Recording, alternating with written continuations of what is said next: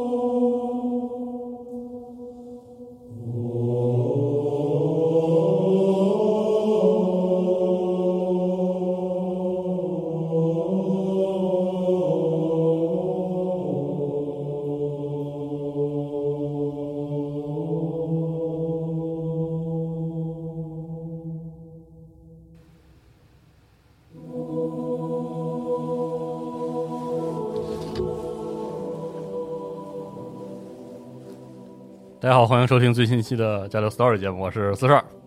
我是 Jerry，我是 Wing。大家好，我是娜姐。好，我们这期就是这个标题所说，就是简单光环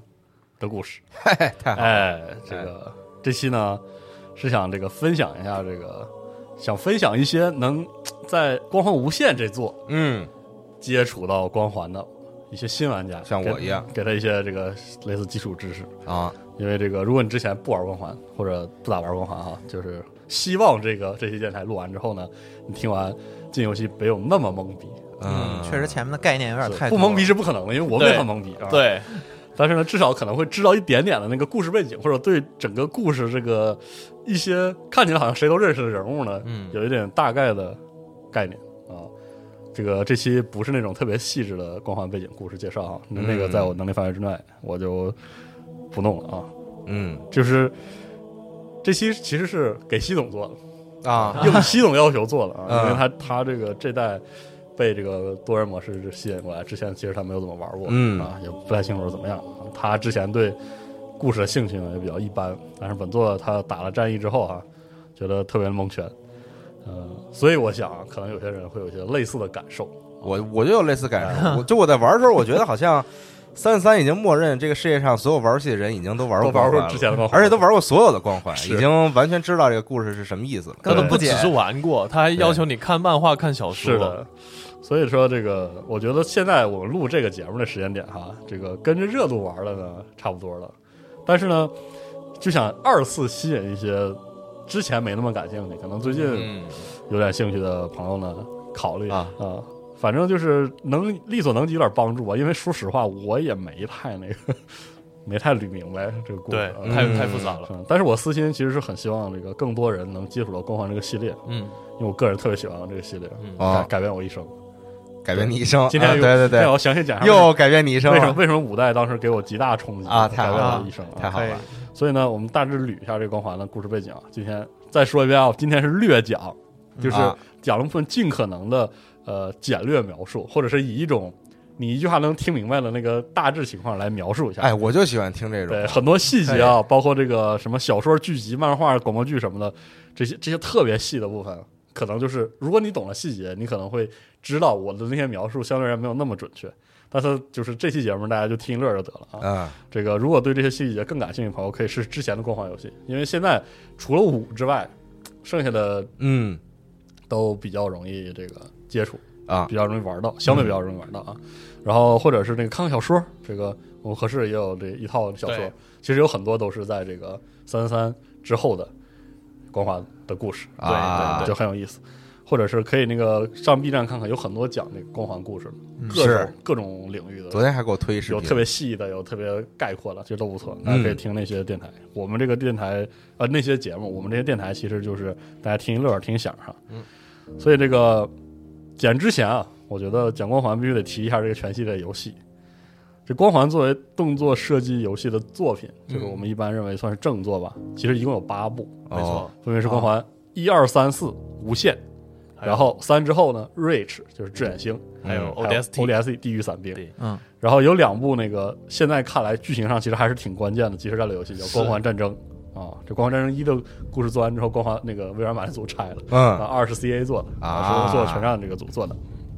然后还有另外两部这个俯视视角的射击游戏《Spartan Assault》和《Spartan Strike》，嗯，还有街机游戏《Raven Team》，这个还来过我们核聚变，是哇、很快乐啊！那个斯巴达突袭那两部在 XGP 现在也有了，也有不止在手机上能玩到。对的嗯。然后呢，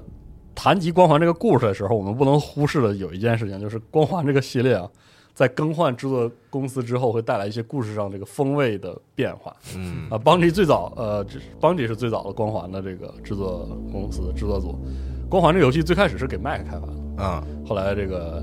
微软比尔盖茨大手一挥，反正就是中间有很多很多故事，很精彩啊。嗯把它这个买回来，买过来，然后呢就要上这个第一个把第一代的 Xbox。当时比尔盖茨对这个微软进军游戏市场是野心勃勃，投入了很多的人力财力，甚至包括他自己的关注啊。嗯据说当时光环开发的时候，这个比尔盖茨隔一阵子会来，啊嗯，还要亲自玩儿，检看检验他的这个关卡什么。现在还有那种照片儿，对，嗯然后所以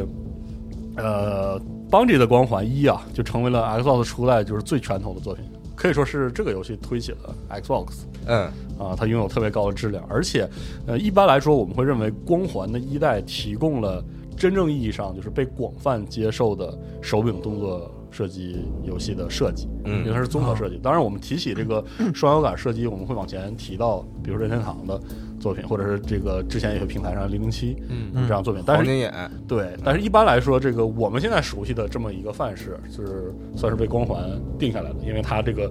用这个关卡啊比较柔顺的这个操作，还有当时的大制作，嗯说服了大部分玩家，然后嗯哦打枪游戏可以做成这样。其实它有一些自己的这个地位哈，这些就是先不说按下不表，然后这个邦 e 做了一二三。然后三的两部外部外传作品 ODST 和《致远星》，在那之后，然后呢，这个邦 e 宣布这个停停止和微软的合作，然后就对不再开发光环这个系列。嗯后续的作品，微软就 成立了一个公司叫三三三 i 三三 Industry 嗯来制作之后的光环，这个四和五以及无无限限啊。然后后来他这个也牵头做了像这个刚才我说的两部手游啊，嗯然后这个《光环战争二》啊，嗯作品。所以呢，我们就先讲邦吉时代的这个光环的故事，好要给大家简单的捋一下啊。这个我们虽然我们讲的是邦吉时代的故事啊，但是我们现在给的所有信息是对齐这个《光环神话》这本设定集的。这个嗯设定集其实也算是三十三 I 时代，就是整个拢完之后的这个设定，这后来的是吗？对，算是后来嗯对有些整理，有一些规整。嗯然后我们从哪儿开始呢？我们就是从人类开始讲。哎呦大概是在公元这二零八零年左右，啊，差不多就是对二零七七之后对，我们刚能赶上啊。嗯然后这人类文明就终于成功的、成熟的、能持续的脱离大气层，然后呢，以多国家协作的方式呢，就开始建立这个太阳系内的殖民地。啊哦外星殖民开始了。对，然后呢，这个很快啊，人类的殖民地就遍布这个整个太阳系里。然后呢，这个是吧？地方大了，嗯，人心就这个散了散了。哎，很快呢，殖民地就被两种意识形态啊，差不多都是一些，比如说矿工反对这个公司的剥削啊之类这样的意识形态，分成了两个阵营。这两个意识形态被叫做这个弗里登主义和科斯洛维克主义啊，就听一听一乐儿，后面听名儿就行对了啊。后面没怎么出现过。 这两大阵营就在太阳系内爆发了长时间的这个对抗内战，啊，打了半天。然后，但是在官方设定集里，“内战”这个词是后来才使用的。啊以什么为标志呢？就是地球的联合国最终呢，就是以这个混乱的、血腥的这个混战为契机呢，决定统合这个综合性的军事力量。嗯，于是呢，就是成立了一个所谓的 United Nations Space Command，就嗯 UNSC。嗯，然后 UN UNSC 就是直接重拳挥向这两方，这才开启了长时间的太阳系内战啊才是真正意义上的生灵涂炭，你知道吗？嗯啊，把两就是两大阵营全部被压制之后，在二幺七零年木卫四上签签署了这个起草签署了木卫四条约，建立了所谓的地球联邦政府，啊，嗯又稳当下来了。嗯稳了下来一段时间之后啊，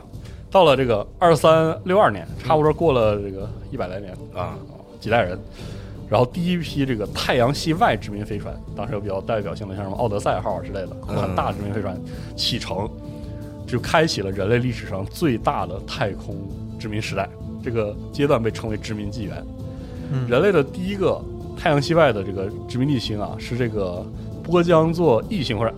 Epsilon 这个嗯星。嗯嗯然后在中文摄影集直接对齐成我们那个古代形象名，就叫这个天苑寺。嗯啊，啊，天然寺。这颗星后来就被称为呃 Reach 对，嗯志远，致远星，是就这个人，性因为它是第一个，它后来也是最大的 做之一，很重要。嗯，所以呢，以它为支点，更多的殖民地呢就在致远星所在的星系啊嗯就建立起来了。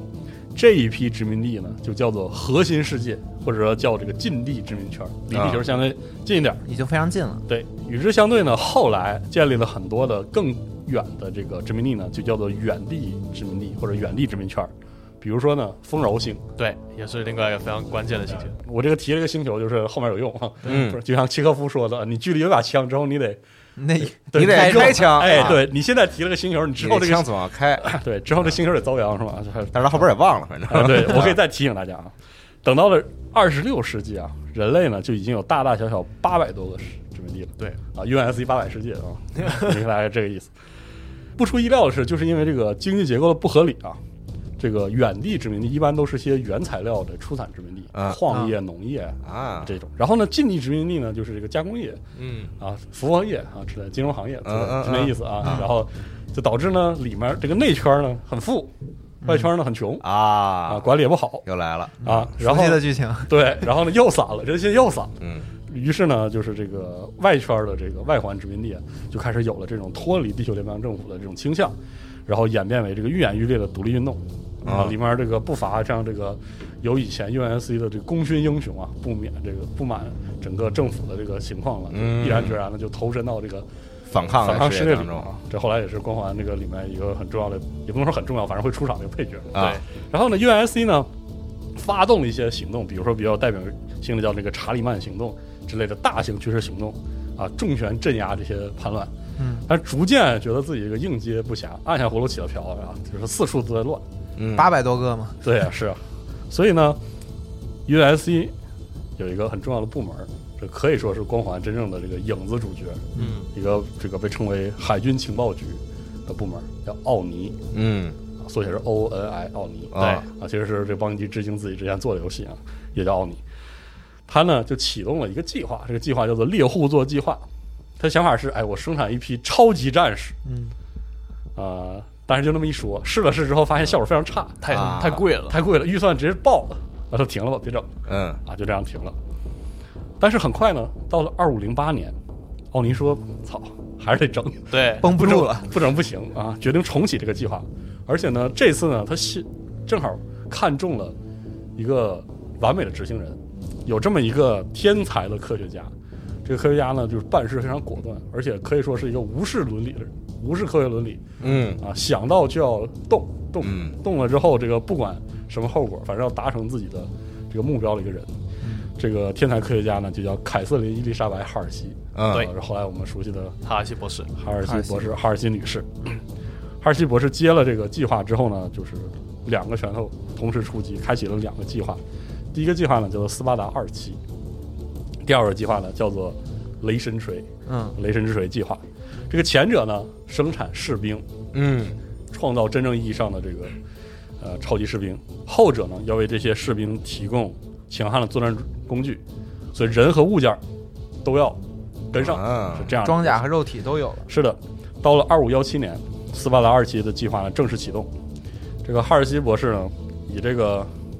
非常见不得人的方式啊，筛选了一批孩子，嗯，他觉得孩子最容易这个受影响，最容易受改造，就以这种劫持的方式啊，啊，满殖民地的就相找那个小孩儿，看中了之后呢，就是这个带走，然后搭配以就是换一个他的这个有缺陷的克隆体留在这个父母身边儿，很快这个克隆体就可能是就是没有反应了，就植物人了，化就混早走了，啊夭了然后就一个我个操很早的就去世了。嗯就通过这样的方式呢，这个哈尔奇博士呢就拢了一批孩子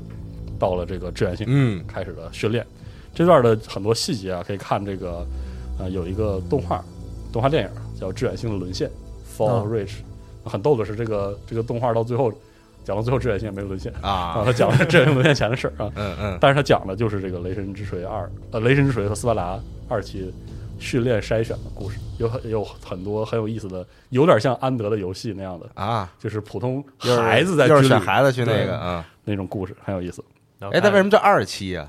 因为这不有个一期吗？啊就是那啊太贵破产太了贵嘛破产了，就是啊我哦我猜测猎户座猎户座计划就视作一期吧，哦，而且当年一期失败率很高，然后伤了很多的人。哎，对所以说就整个都叫停了嘛。嗯嗯然后呢，这个这些孩子啊，就接受训练的时候呢，他训训练的东西很多，军事能力、军事历史，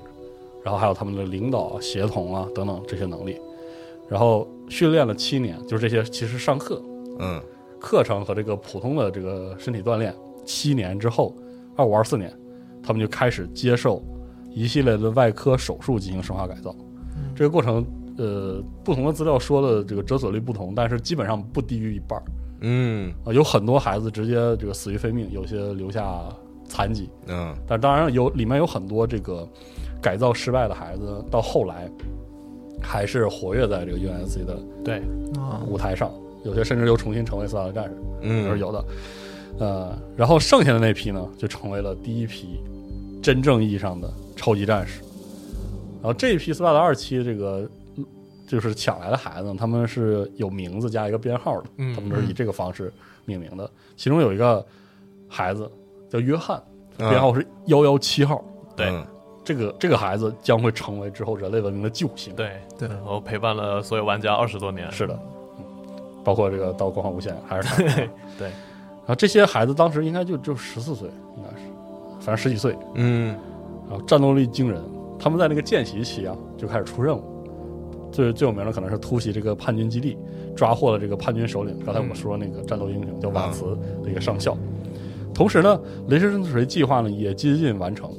呃，这个设定集里的描述基本一句话带过。从这个动画电影中能看，其实是有点这个仓促上马的，因为它还处于这个试验阶段。对嗯，而且有的资料在暗示这个试验阶段的哈尔奇或者是欧尼，呃，动过一些手脚，导致这个普通的受试者死亡率很高，嗯，导致这个雷神锤这个迟迟的没法用，整个这个动力甲。但是呢，哈尔奇说，就是挑选了这些已经受训结束的超级战士孩子上这个甲之后，发现他们能完美的驾驭这些所谓的力反馈的动力甲。嗯当时的情况是，那个普通人用这个动力甲，会因为自己用力，然后可能是护甲的不合理，或者是因为护甲太好太强，嗯，把自己折腾骨折了。会啊扭伤什么对的，，嗯他就不是给普通人做的呗，对对对，说白了就是啊，啊、所以说这些就是经过改造之后，身体素质极其强健的这些超级战士呢，非常适合这些如鱼得水，对啊对如对虎对添翼，哎，是这样啊。啊，很快呢，这个斯巴达战士呢，这个家伙事儿也备齐了，嗯，编制也完成了啊。他按理说应该作为这个捍卫人类统一、保护稳定的这一股这个先锋力量，镇嗯压反抗嘛，不就是保守力量。哎，啊对，对我就是说的好听点啊，即将就登上历史舞台了。但是啊，事与愿违啊，计划就赶不上变化。嗯，很快啊，就仿佛这个凭空歘就出来一样，有一股这个拥有非常先进科技的外星舰队呢，就出现在了蜂巢星上空，大家啊用上了吧？啊这，蜂巢星其实挺偏的，就是比较远的那颗，挺远的一颗嗯这个殖民地星。然后呢，这个当地的人，可能当地有些士兵什么的，然后就跟这个这些外星人做了一次这个第一次接触。嗯这次接触呢非常失败啊，反正是出了很多问意外吧。嗯，总而言之就失败了。嗯擦枪走火了。哎，擦枪走火之后，这就谈谈崩了。然后呢，这些外星人立刻就展开攻击，整个蜂巢星就陷入一片焦土。啊，USC 就是反应了一下啊，因为这个蜂巢星先失联，然后又怎么着了啊？这个前岛的侦察部队呢也回不来，等等嗯等。然后呢就开始反击，结果他们发现自己的军事力量啊，跟这个外星人舰队就是完全不一档次的。对，嗯啊，就是完全还不了手儿啊。当时 UNSC 这个最大规模舰队四十艘啊，四十艘上下，由这个科尔中将来带领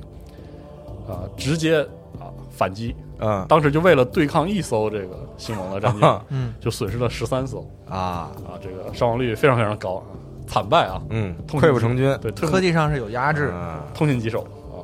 然后，但即便如此，人类依然没有放，就是放弃，于是就开始和这支外星人的军队在蜂巢星呢开始了争夺。这个拉锯战呢就打了五年，而在这个过程中呢，人类就了解到了他们遇到的这支威胁，他们自称为星盟，一嗯支这个外星文明联盟。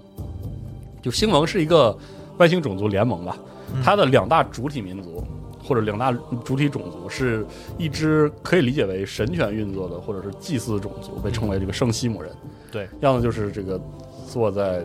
一个神父椅上，像一 个啊，没壳儿的那个是乌龟龟龟龟类的，就是那种比较刻板印象的那哎种那种感觉那种体制，哎是这样的，就上面有先知，然后下边就大哎家对对就对是就是就是大家都听先知说话这种是这样的嗯。还有一支呢，就是这个崇尚荣耀的这个向菲利人，啊，香利人是一个蜥蜴人种族，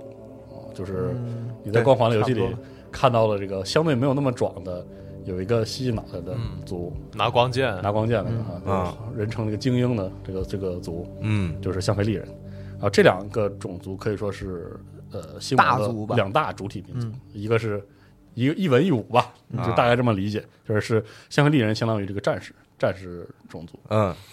里面还包含很多别的族，嗯，比如说这个叫昂狗一族，昂狗一族就是我们后来说的野猪兽，野猪上，啊，就是那个拿两个非非常可爱的，嗯非常可爱，然后拿两个手雷那个炸哎啊那个傻 逼，啊然后还有一个就是这个炎魔一族，就是这个冰封一族，对，哪点应该没见过，没见过，这是嗯之前这个邦吉时代的一个臭名昭著的小怪设计爱啊，还有这个七个亚族，就是豺狼人，狙击手，狙击手拿盾那个，还有拿盾的都是这个族，就是有一个小小尖脸，嗯有点像狗头人，是的，是有点像狗头人。还有一个这个基拉汉尼族，基拉汉尼族就是鬼面兽，啊，哦，也就是无限的这个主要反派，嗯那个就是很凶悍的这个大个儿的兽人，哎，就是这个造型嗯的，叫我们就管它叫鬼面兽嘛。还有这个，呃，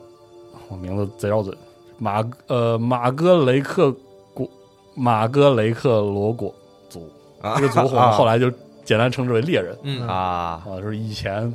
可能是最牛逼的大怪之一，啊，我觉得现在也是。就那打着特费劲那个嗯是啊，然后需要特定的一套解法，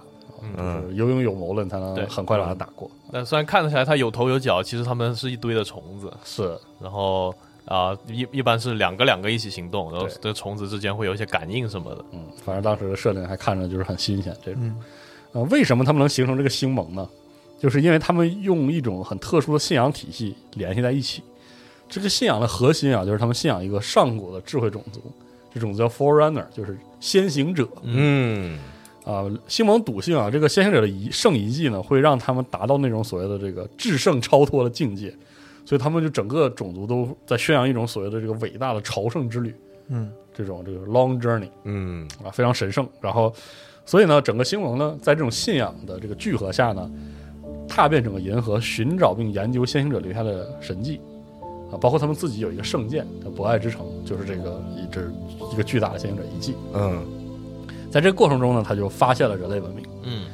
啊。当然，其实他们对这个人类文明的恶意有更深的理由，之后我们会讲到。嗯反正长话短说呢，就是在新盟战争的前期，人类就是节节败退，殖民地呢一个一个的呢被新盟直接清洗啊，就是新盟会直接这个对这个星球直接就烧玻璃，啊直接把这星球烧掉，啊把它玻璃化，叫玻璃化，玻璃化这个过程，就是这个西蒙的焦土政策，它而且西蒙会宣告这是一种进化的行为，人类是某种异端，嗯啊，人类还挺奇怪，说我他妈 的，对，你们到底谁？反正来了就开始说我是异端啊，嗯莫名其妙，感觉就是人类就是自己转入卷入到这个圣战里去了，以至于就是 UNSC 的这个科尔上校，这时候应该是上校，嗯发布了一个很重要的命令，就是所谓的科尔协定。科尔协定在整个西蒙战争期间算是一条死命令，就任何的 UNSC 舰船跟西蒙接触之后，任何形式跟他们接触了之后，必须销毁导航数据库，然后清除舰载人工智能，然后随机选择目标跃迁，嗯，就是就就是跑，就是你跑的时候不能往殖民地跑，啊，啊就是要不许跑到往一这个对对，没有没有其他人类的地方。随对啊因随为这个机时方候向车队啊，星盟还不知道人类的那个大本营到底在哪儿，是，嗯而，星盟就是目标很清晰，它就是要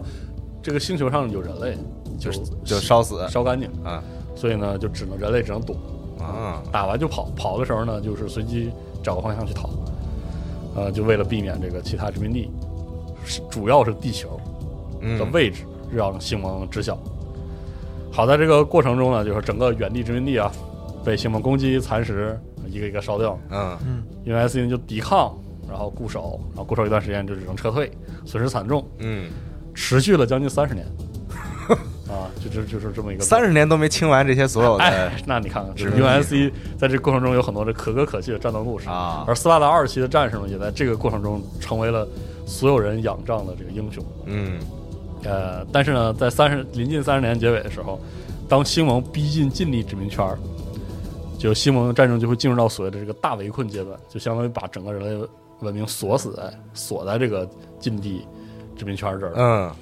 然后在这期间呢，就在这个艰苦卓绝的战争期间呢，哈尔西博士有个对头叫詹姆斯·阿克森上校，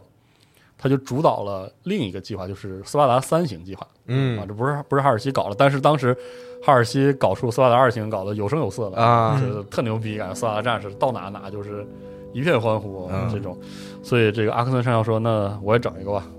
挺好用的。”他基本上就以斯巴达二型计划和雷神锤计划为基础，然后呢，通过精简和优化，其实就是劣化，其实嗯啊希望生产更多的斯巴达战士，然后呢，给他们配上这个更经济的盔甲系统。不是嗯他们穿的不是雷神锤对盔甲，而是一种被这称些 为比较普通的 SPI 盔甲，哦，有一些有些地方有优，可能会有优嗯化，主要是轻便易于量产。然后呢，这一批斯巴达呢就没有再拐孩子了，啊，我只能说他们这个时候要再拐孩子也没有那么多孩子，他不有 是这样的啊，一共有多少孩子呀？是他们呢就筛出了一批这个战争孤儿，啊，嗯，然后这个呃受训，然后嗯再经历他们这种新版本的改造，然后就成为了斯巴达三型战士。嗯他们穿这个盔甲里，其实已经有一些在这个战争期间取得的星盟技术了嗯，啊，所以就已经有所不同了。啊，研研究了一些这个外星技术，对外星科技，对，然后斯巴达三期呢有三个批次，然后后来被整合为一二三三个连，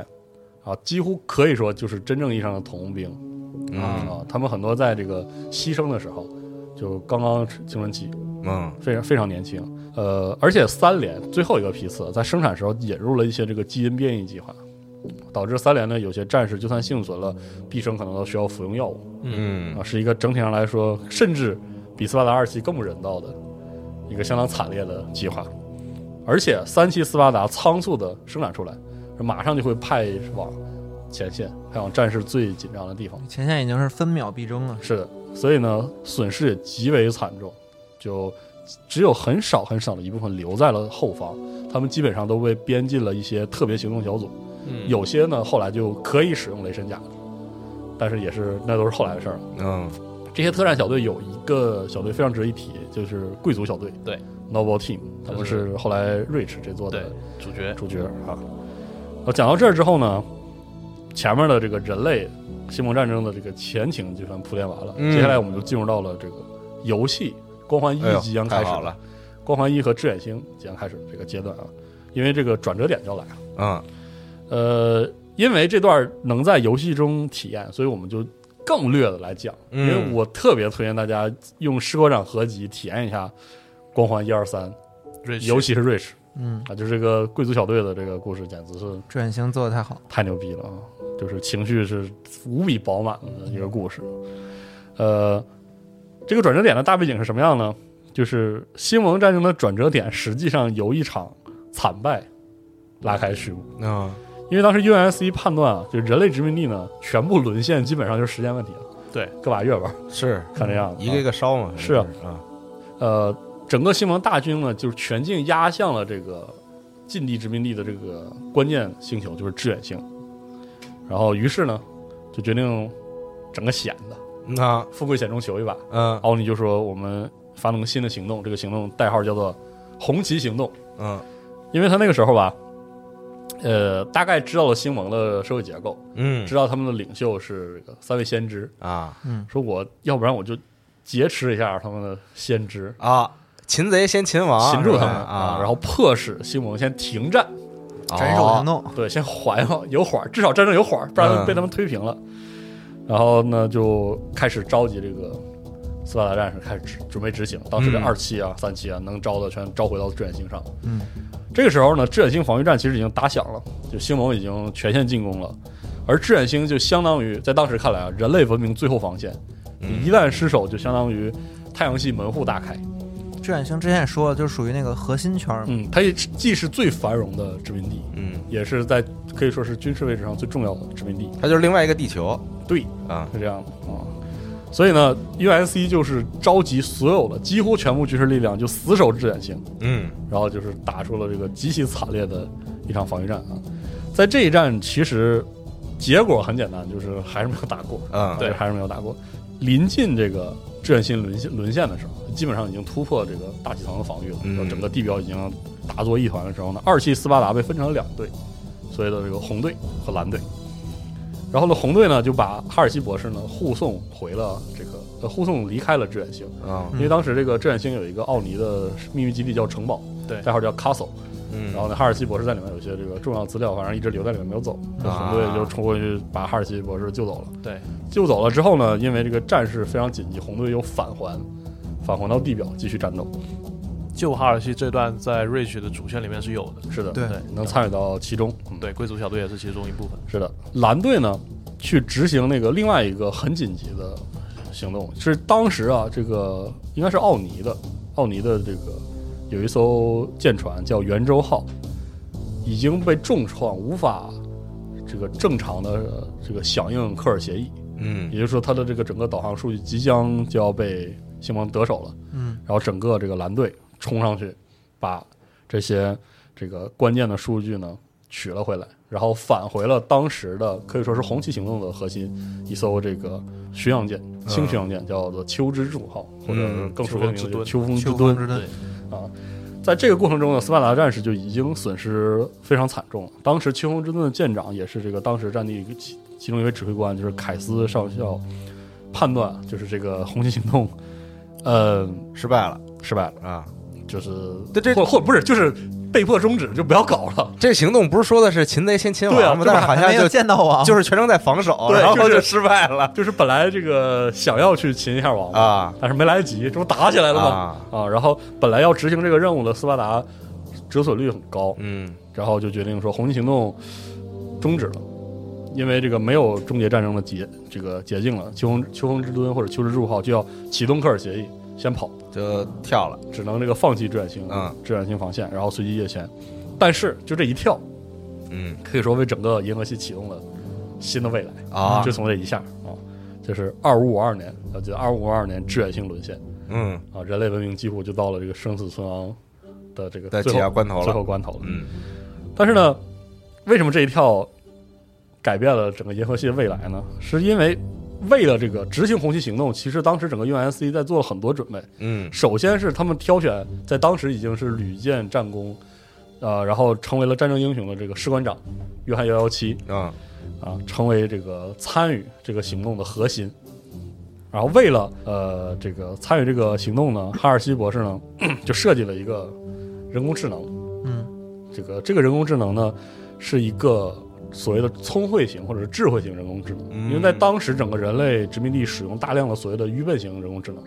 这个愚钝型人工智能就是单一功能的人工智能，啊，就是单一事儿它设计出来这个领域它会能处理得很好，但别的事儿它并并不懂。嗯，但但当时已经有这个智慧型的人工智能，它的整个行为就和人类是一样的嗯啊，功能很强大，代价是这个用不长，有保质期对啊，就是一般是四年就要返厂销毁，对，啊，呃，极限时间是七年，七年之后它会不稳定，嗯这个会陷入狂乱，因为一般这个智慧型人工智能会是以人真人的思维的模型为基础设计的，嗯所以它就会不稳定，在当时对技术也不成熟。嗯，那狂乱的结果我们现在已经看到啊，了，是是， 所以后来会说要狂乱之后会有什么结果。嗯，然后呢，这个哈尔西博士呢就违反诸多禁令呢，就是给自己弄了一个自己的克隆大脑，然后以它为蓝本设计出了一个功能非常强大的智慧型人工智能。这个智慧型人工智能叫克塔纳，啊，克塔纳这个名字甚至都是这个人工智能自己选的，啊，就哈尔西博士把它交给社这博士就是干什么都没人管他是吧？对就是就是有的他想是人干什么管就干什么，啊有人有很多人管他，对他一个都不鸟。对，哦那管不了他。像啊我记得在四代、五代开哇场，，那五代四五代中间那个哈尔西博士天天抗命，对，因为 S 说你这你丫这是叛国，对而且你想他的那个这个两个计划也算是战功卓著，就是当时也没有人能够管到他，有可能。对，嗯四代的开场计划就是有个奥奥尼的人去问责，然后哈希说：“那你想另外一个办法，是你想得到我给你。对， 不服你就搞别的是吧？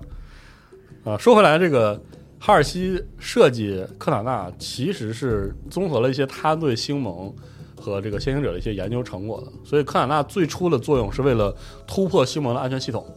使得这个士官长能够成功的这个啊完成他的这个是战个略。黑客儿啊对我们在这个无线里也能看到，感觉那人工智能很大的功能就是帮你开各种门儿啊。是的，所以呢，这个它既是这个强大的这个可以说是这个攻坚用的程序，同时它也是士官长一个很好的在战斗过程中的一个助手。嗯士官长他这个雷神之盔甲有个搭载这个 AI 的这个槽儿，对在他的头盔后面。” USB 三点零，哎，对，是这样。然后呢，在当时啊，这个危急关头，护送科塔纳和哈尔西博士这些这个研究成果，在这个乱战之中护送他上求知柱号上的一支小队，就是贵族小队。嗯，嗯，可以说就是是一场非常惨烈的护送。虽然成功完成了整个行动，但是后来这个整个贵族小队在这个过程中全部阵亡。然后呃活了一个，但俊你活了，对，其实后来对后来是有一位为了这个故事能讲圆，我对估计是活了一个人。嗯呃，黑楼瑞士讲这个故事非常非常的棒，推荐大家试一下。呃，嗯推其实挺推荐大家在玩完《光环》的前三部曲之后玩一下瑞士，因为这个《光环》前三部曲的主角是士官长。嗯士官长，我们在这个流程这个讲这个编年史的时候没怎么提他，但其实你在游戏中你能感受到他作为斯巴达一期、二期中最强大的战士，嗯真的无敌，就是两个字儿上，把嗯无敌两个字写脸上这种。 但是你一期是没有人了是吧？对一期是就个是没作有废的，啊对、啊没有成果的，就一期没有现役的一期战士，但是那些人有或些多或在少有几个，啊对，有些是在的。但是当你玩这个致远星的时候，你就会看到斯巴达三期，他们就是作为少年兵也好，或者作为这个降低规格的斯巴达战士，嗯他们实际上是拥有不输斯巴达二期的作战意志和嗯作战能力的。就是能看到英雄有很多形式。是的，然后你也能看到这个，嗯，致远星真正意义上的惨烈战况。嗯啊，所以说非常非常感人的一个一个作品，可以说是《光环》全系列里战役心流体验最好的一作，推荐大家玩一下。然后呢，科塔纳呢到达战舰之后呢，就在战舰上由他来执行了科尔协议。这个科尔协议呢，他就使用了一组他自己储存的哈尔西博士的研究成果，一组随机坐标，然后就起跳了。啊这就是《光环一》的开场。嗯啊，大家可能回忆一下，可能记得当时这个整个这个求职柱上打的打作一团，然后这个科塔纳就直接进行了一下随机跳跃，嗯光环的故事正式拉开序幕。当这个求职柱号这个跃迁完成之后呢，他们确实到达了一个未知的星区，嗯，他们从来没有来过，对，但是面前呢就有一个很神奇的玩意儿， 对，是个人造的巨构，是个环，嗯一个环带。呃，这个部分就是游戏正式开始了。呃，秋实柱被重创，然后就被迫迫降，就迫降到这个环带上了。嗯然后，呃，因为这呃个环带其实是被星盟来当做圣物的。啊、秋实柱号呢，就是迫降之后呢，发现整个环带上有一套完整的地貌，嗯看起来非常非常的壮观。嗯站站着站在这个光环上往天上看，呃，两侧其实都是已经是星空，因为你的视野非常就是有有陆地地方非常窄，嗯然后这个视野延伸本来应该延伸到视线尽头的地方，它就能往上，对，然后上到天顶，嗯呈现一个环带，非常非常漂亮。呃，然后我们简单说一下光环一的故事，还是那句话，就是推荐大家玩一玩，嗯，因为现在光环一玩起来还不是很过时，呃很有意思，确实不过时。我前两天玩了一下，是它啊体验依然非常是舒适。对，非常稳健，嗯啊，非常过瘾啊。这个说回到这个一代的故事哈，就士官长当时在环带上就跟那个星盟周旋，一路打，然后探索这个玩意儿到底是啥，啊嗯挺神奇的。在这个过程中呢，他就遭遇了一种神秘的新的外星种族，被称为红魔嗯 （Flood）。然后和星盟这种类人呢，或者说拥有文明形态的外星人不一样啊，就是红魔就吞噬一切生物，然后还能控制他们的精神，感染他们的肉体，啊，不可阻挡。所以呢，这个算是个新的危机，对于人类也好，对于星盟来说都是新危机。然后士官长就发现啊，其实红魔早在上古宇宙的时候就已经是巨大威胁了，而这个上古的这个智慧种族先行者就是制造环带来解决这个危机。啊，他们是拿来这个消灭红魔的。得知这个功能之后呢，士官长呢就决定开启这个这个环带，然后正好那环带呢有留下这个有一种小玩意儿，被称为监察者的小玩意儿，来维护和看看管这个环带嗯啊。这个小玩意儿呢，一般叫质仆或者叫监察者啊嗯，在这个这个环带上呢叫三四三罪恶火花。嗯，啊，在他的这个引导下呢，士官长就准备开启环带消灭红魔，结果发现呢，这环带啊，它的效果其实是消灭一个非常大范围内星区里的这个，其实是确切的说，就是整整个银河系内的所有的有机有机的生物。啊，这样了呢，因为上古种族它自己不是有机生物也不是是吧？但是他是有别的防御办法，有他有防御办法，反正是当时他就觉得要心一横这么干啊，啊，这样呢就能把红魔大范围的消灭之后，还会把红魔饿死。就如果有些红魔逃离了这个攻击的话，但是它没得吃没了。得吃了就。是红魔的繁殖是基于有机生命来的，对，它必须通就是吞噬这些有机生命，而且特别依赖这个所谓的智慧种族。嗯呃，所以说这个首长说这个我不能接受，啊于是就跟这个三三三最后火花就白面了啊，嗯啊，然后就大打出手。后来这个三三三最后火花有很多很多的故事，啊，对之后为什么会打起来？它不只是一就是个，首长说我不能开这个，它而是不只是一个小帮手我吗？啊是啊，啊但是他当时他就招了很多大帮手啊要来阻止你，啊，就是二话不说就干起来了。啊是这样的一个结果。反正士官长呢拒绝启动环带，而且最终引爆了这个秋风之盾或者对秋之柱号，把这环带炸了。开启了他二十年的炸舰船人 生。是的，啊、然后其实在这个过程中，像呃秋之柱的这个指挥官凯斯上校，因为被红魔感染，然后就壮烈牺牲。嗯嗯有很多很多可歌可泣的故事嗯啊，包括到最后你会驾车开离秋之柱，在这个爆炸之前，是嗯，一段非常精彩的，可以说是演出嗯非常棒的一个体验。嗯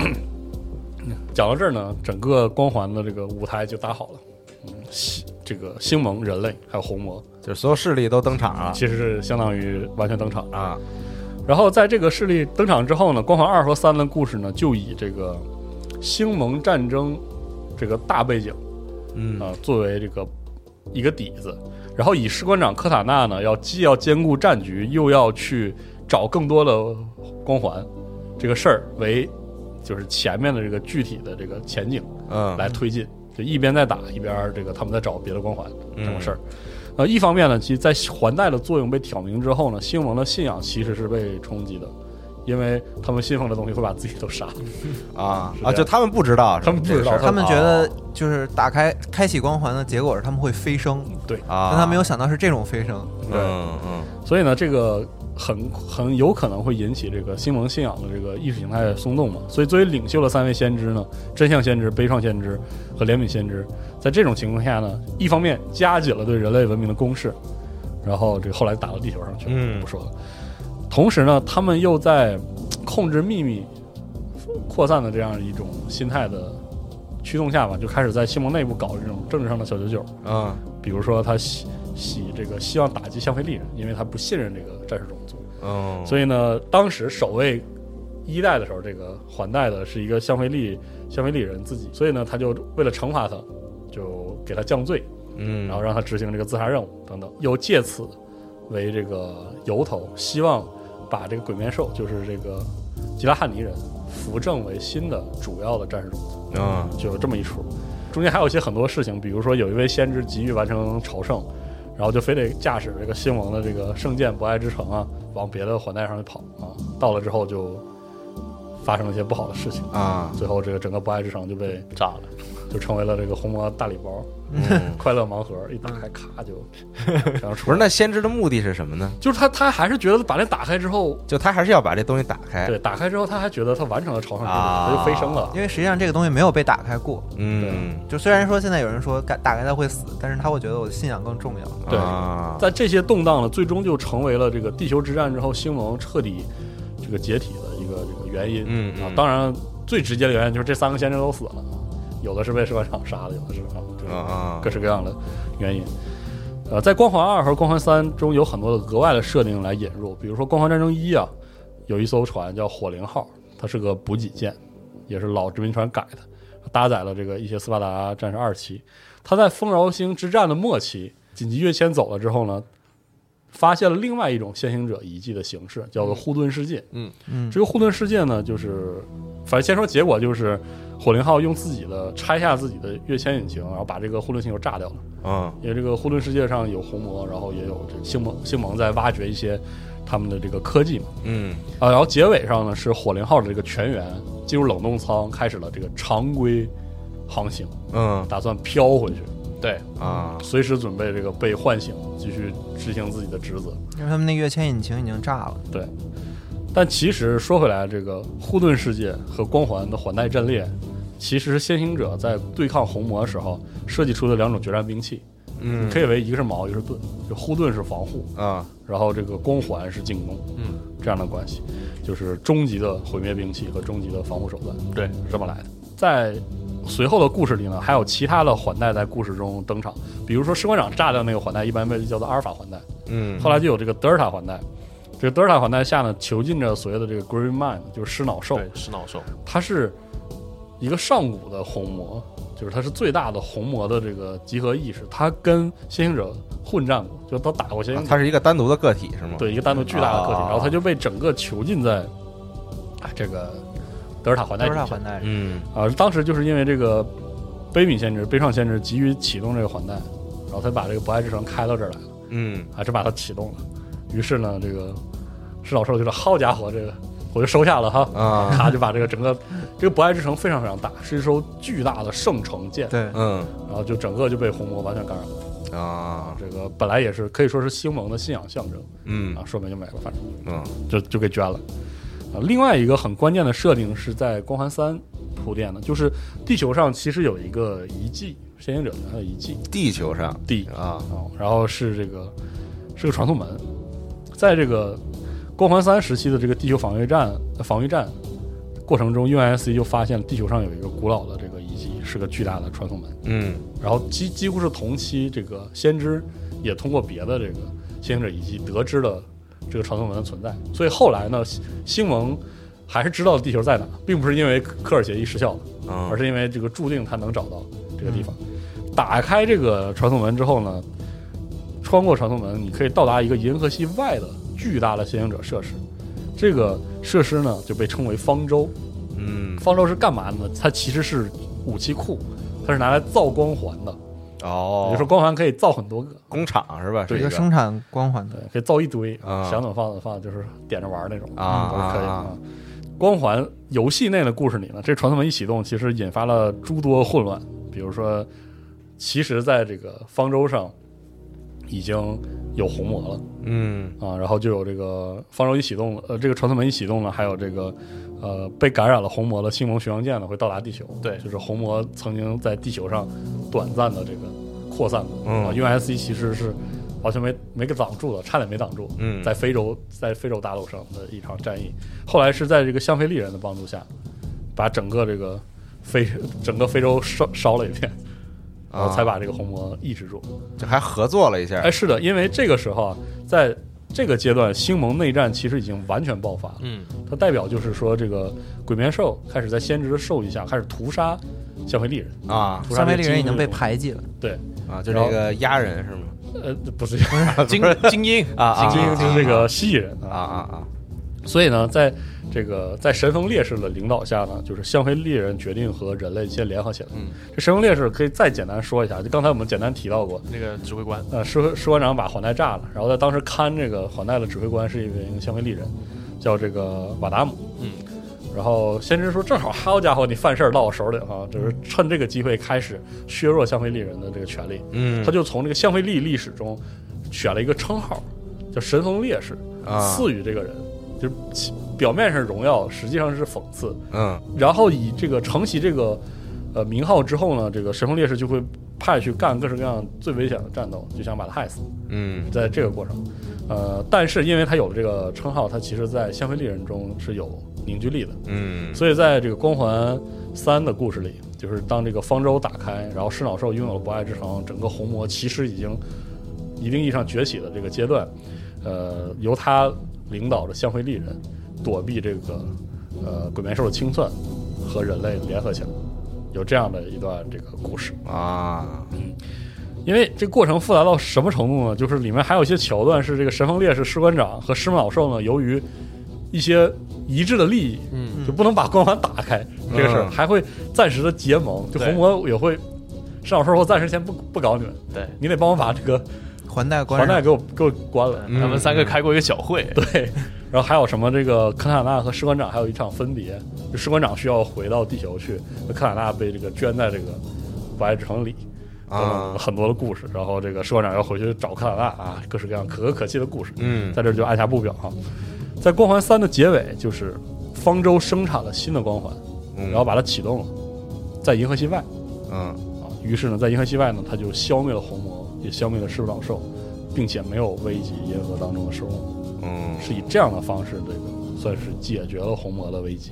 嗯呃， 由于这个光环启动后啊，它是直接向方舟进行射击的，因为方舟上已经满是红魔了。嗯呃，消灭红魔的同时，重创了方舟这个结构，导致这个传送门有点不稳定了。呃，在执行这场就是最后一战的时候，UNSC 派出了这个所谓的航向黎明号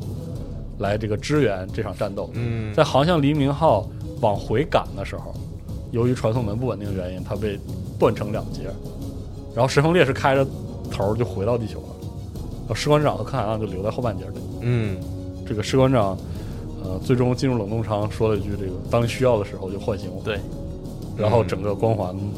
三的故事就结束了，整个邦吉时代的这个光环故事嗯也就结束了。啊、嗯其实我们这个略去了，完全略去了一座，就是 ODSD。嗯 ODSD 实际上是在讲这个地球防御战的时候，对，新蒙巴萨的故事，对在新闻巴萨这个 ODST 就所谓的地狱伞兵是 UNSC 的普通的这个海军这个士兵组成的精锐对，就嗯正正常人类里面最强最的，强的，他们主要是做这个下下降作战嗯这样的这个作战形式。然后 ODST 的故事实际上是一支特殊的小队叫 A 九，他们执行的不是简单的防御任务，而是要搜寻一个对改变战争局势至关重要的玩意儿啊。嗯这个就略过不表啊，因为它其实只是这个巨大的这个呃地球保卫战以及这个方舟上冲突的一个小小的一个注脚，嗯嗯，但是也很有意思啊，推荐大家去这个玩一下，因为里面那些士兵都形象非常鲜活，嗯呃，可以说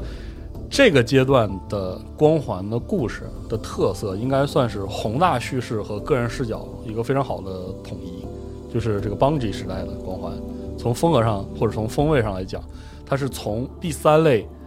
呃，第三类接触式的这种科幻故事启动，就是嗯一开始是个很很窄很小的对故事，然后在后来的两部延展为一个特别恢宏的太空军事科幻，嗯所以呢，我是觉得邦吉的光环在对上古文明的表述其实是很克制的，就是他把视角完全集中在银河战争这个部分，嗯，所以说他就，呃，他表现的是人类如何在劣势的情况下靠这种超级战士、人造的战士，一点一点扭转胜局，然后事实上取得胜利，然后在这个战争的过程中啊，有这种文明的坚忍呀、士兵的忠诚啊，嗯还有其实他是对星盟和人类都有了一种这个悲悯的一种关怀。嗯这视角是很棒的。还是在这种大背景下写一些这个人类情感故事。是的，就是你想，我们开头讲了将近四十分钟的时间，其实那都是游戏之前。啊，游戏一开始那个故事的时间跨度非常非常的窄，嗯嗯就很快，然后这个整个星盟战争就以一种意想不到的方式结束了，嗯是这样的一种方式。但是呢，就是 Bungie 的这个光环故事也也就到这儿，也就告一然段后落去。到命运里去了吗？呃没有，对不起，啊 很啊。然后三三三的这个时代就开启了，因为这个光环三其实留下了一个开放式结尾，嗯呃，但是它基本上讲圆了整个故事，对吧？呃，Bungie 不想继续从事光环的这个制作，然后停止微软合作，嗯于是三三 I 就开始专门续写这个故事。他在当时，或者说现在来看，他当时只有一个选择，就是扩展具象化先行者的部分。嗯，呃，其实综合而言，四和五的故事还挺糟糕的，就是把这个上古对种族写搬的出再来细一点，对，啊再搬出来，就是星星盟一直嗯崇拜的这个文明，是的，就是和邦 G 的呃光环相比，呃三三三的这个光环故事，你可以理解为是以这个士官长和科塔纳的情感关系为具体的情节矛盾，然后以先行者设定的细化和重新解释为新的大事件冲突节点，就是它是这样一个结构。嗯，呃，从这儿开始，光环的世界发生事件会变得有点碎，啊，而且特别依赖这个游戏外，比如小说什么的嗯嗯这样的补充。所以，呃，我们就不完全按照游戏节奏来讲哈。首先是要说战后的事儿，嗯，就是星盟战争结束之后呢，银河系呢发生了比较重要的几件事儿。第一是星盟中的各种族开始了各自自治的状态，就非常乱，有的选择啊，前面说的已经打完了是吧？打完了就是因为那先知都死了，先知都死了所以就散了，就啊而且这个就是先行者遗迹和这个光环的作用到底是什么，已经可以说是变成了一种共识啊，啊。所以这种宗教就把是咱们捏在一起，那个就是宗也教不朝信仰圣这个也没了，这个东西这了个啊，西蒙就分崩离析了啊，啊，所以这个是他们剩下的一些种族就各自寻找各自的路，嗯，有些选择和人类结盟，啊有些呢就非常反对，因为他妈的打了三十多年啊，啊，这互相也这还是恨，还是很对嗯。呃，在这个过程中呢，项菲利人就形成了所谓的这个项菲利欧之剑，对这样的一个阵营，它其实是亲人类的，或者愿意和人类合作的，嗯而且它力图统一整个项菲利人的世界，嗯然后还就是让香格里人回到那种古老的、荣耀的、体面的。嗯状态，嗯呃，他的这个首领还是那个瓦达姆，是个神风烈士。但是有些香格里人呢，还是拒绝加入的，所以香格里人就陷入内战了。因啊为他之前作为一个其实体量非常大的战士种族，它规模也很大，嗯所以说很难统一起来。另一方面呢，人类殖民地就开始重建，重建过程中呢，就开始着补了，着补那个西蒙战争中的那个损失，啊，又是那套，你知道吧？嗯外环殖民地啊说我们被打的时候，你们说不来不来啊帮我们啊之类的，就是这种争执。嗯于是呢，人类世界就开始回归西蒙入侵前的那种，啊，又开始了哎啊，东方又开始上反抗，然后又开始始那呃个镇压对什对么对的这对，种，就是说你们人类啊人类联合政府这西蒙战争的时候啊做什么了吗？然后然后然后 US 也很委屈，我还做的还不够多吗？嗯啊，能打光都打光了呀，所以就又开始产生分歧了。嗯呃，在技术成熟的情况下呢，斯巴达四期计划就启动了。对，在这个阶段，呃，UNSC 就希望建立起一个完全由斯巴达战士构成的部队。啊呃，而且呢，在这个因为现在的强化过程变得稳定了，对，呃，因此呢，斯巴达四期呢就开始吸纳成年人，特别是一些老兵，由他们直接转换，啊，就他就表现为很多经典老人物或者人气的配角，他就斯巴达化，也穿上了斯巴达的甲，啊，就变帅了。所以那个在这个过程中呢，这个雷神就是斯巴达计划的支持项目——雷神雷神锤计划呢，就有更多的公司参与进来了，就签署合同，说我也帮你造，所以斯巴达甲的成本也降下来了，就开始量产，啊，就变成了一个商业行为是吧？没准开始招标招标了都，对，就开始招标了，啊啊产量变大。所以呢，斯巴达四期变成了一个稳定而且大量生产的一个批次，呃，嗯战斗力又很强的同时，又少了很多那种非人道的改造环节。嗯嗯呃，在斯巴达四期里面，就是剧情上比较多的一个人是一个叫做帕尔默的指挥官，指挥官，嗯，是一个非常干练的女战士。嗯同时，USC 在这个基础上呢，重建自己的舰队，然后他把所有的舰队在太阳系内集结，然后点了一下，还剩几艘啊啊哦剩多少？然后呢，又综合大量的这个外星科技，有些是星魔，有些是先行者的，他们开始扩充自己的舰队。嗯比最具代表性的战舰就是 UNSC 无尽级超级航母的首舰无尽号，嗯非常长非常大，而且还还搭载了一门巨炮，嗯，可以说这个无尽号简直就围着这门炮造嗯啊，非常非常帅。但是呢，像个枪，嗯对，像把大枪，但是现在没有大就是大型战争的威胁了，嗯，所以呢，无尽号和上面搭载了特别丰富的，从 ODST 啊、斯巴达四七啊啊各种各样的这个作战作战兵器啊等等，他们就肩负起这个探索的任务，因为这个时候其实对于整个文明，无论是后星盟势力还是对人类文明来说，可能最大的威胁反而是那些光环、那些环带，所以呢，他们就开始在银河当中去发掘、研究更多的先行者遗迹，啊，确保这个环带不会意外启动等等。嗯呃，这个小事儿是奥尼呢，就展现出了一个情报机构特有的这种阴损毒辣，啊他们建立起了一个特工小队叫 K 五，里嗯面也是有诸多这个斯巴达战士组成的，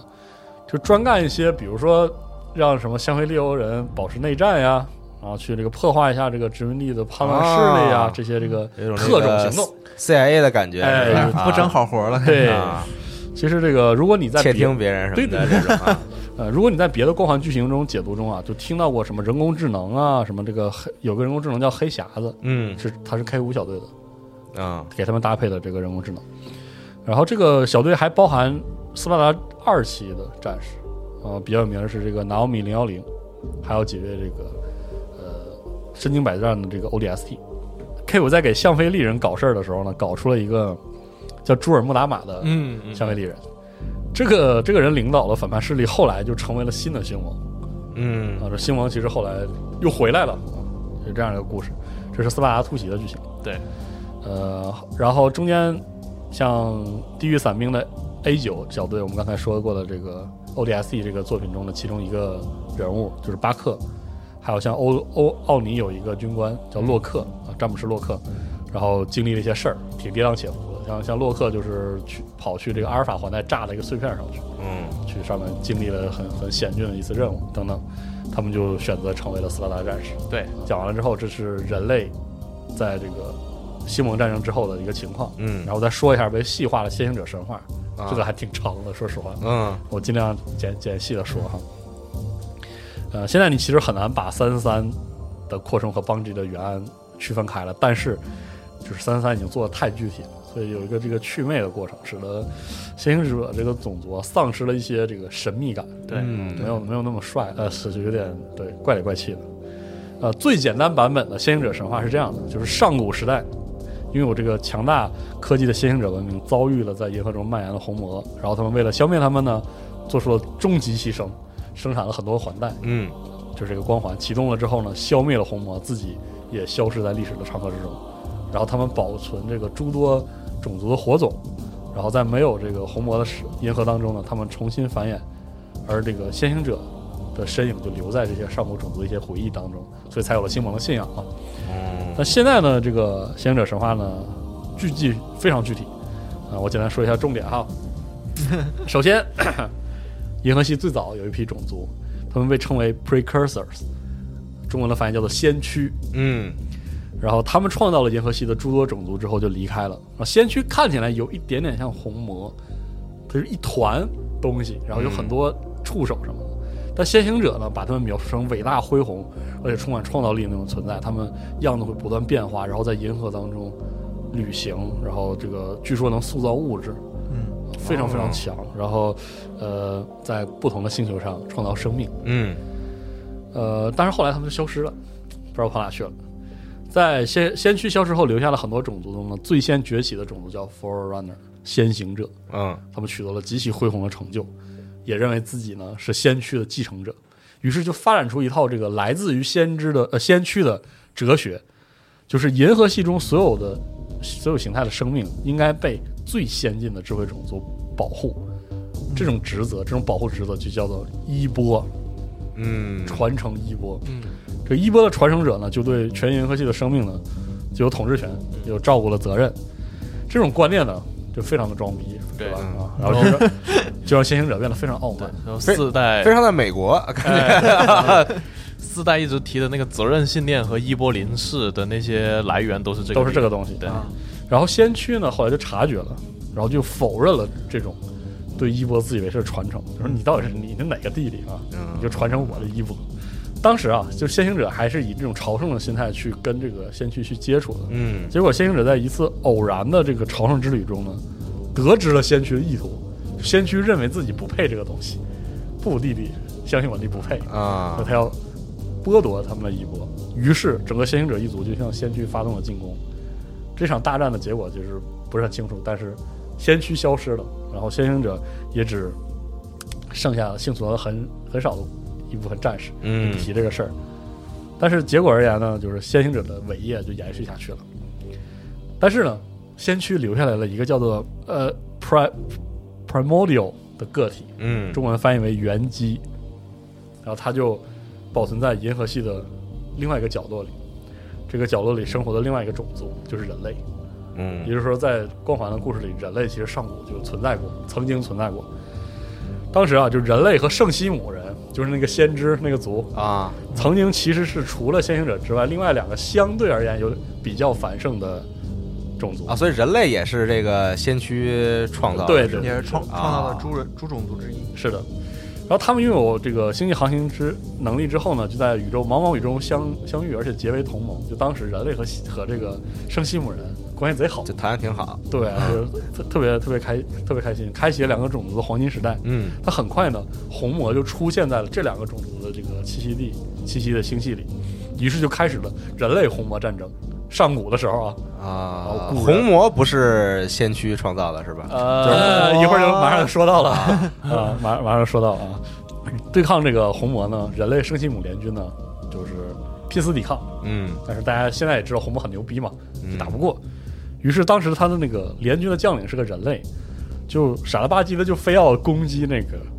当时先行者的星球，因为先行者上星星球上也有这个有机生物嘛，他就是想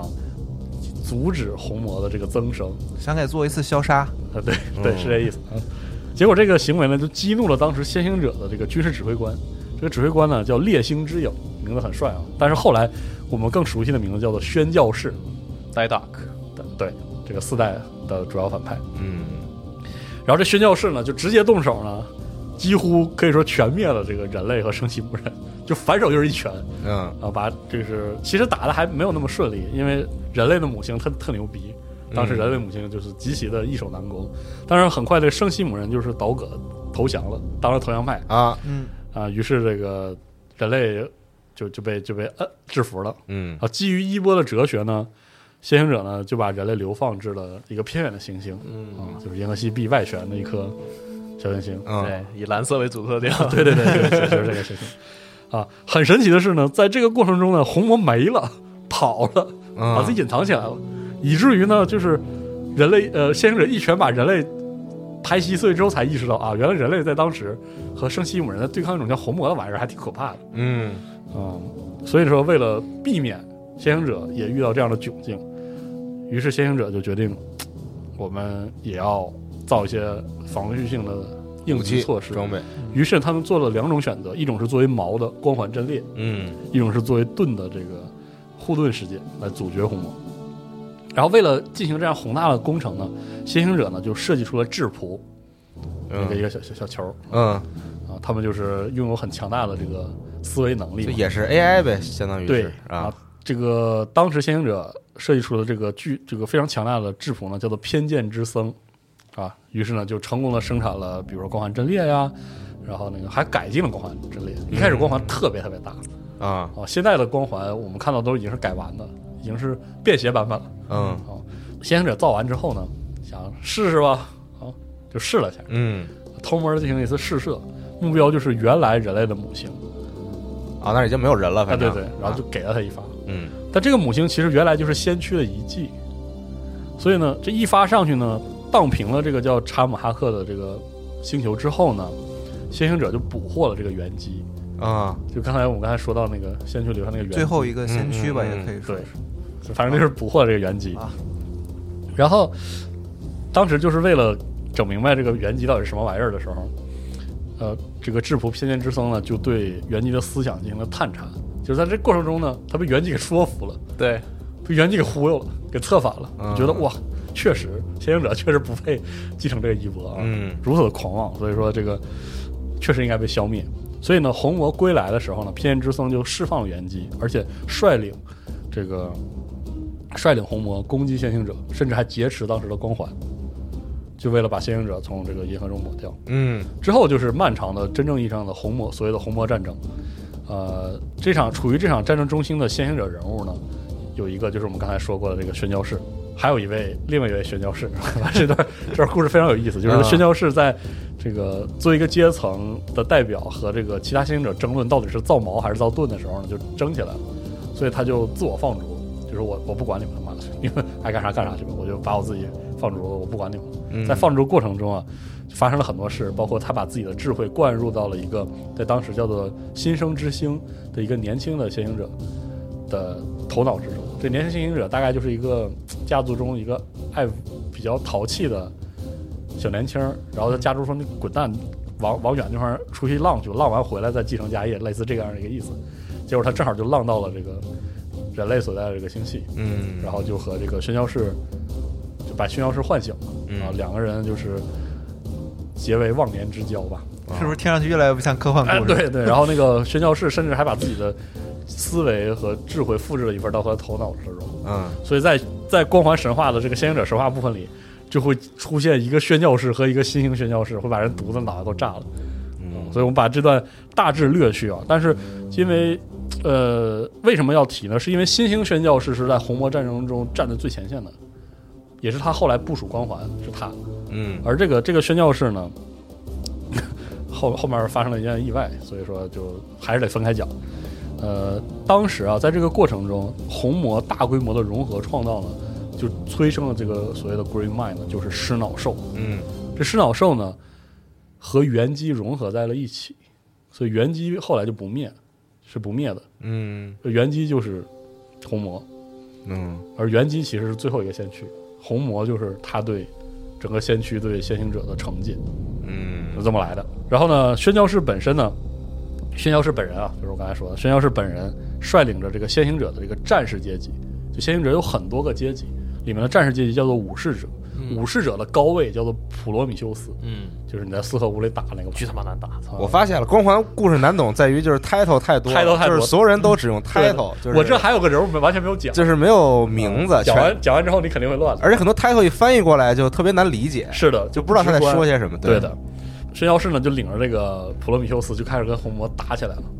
然后为了扩充自己的军力，他甚至不惜啊就把剩余那几十万人人类，几十万的人类呢重组，因为他有一个叫重组机的玩意儿，嗯嗯他能把人的就是把生物的意识提取成数据，然后灌入到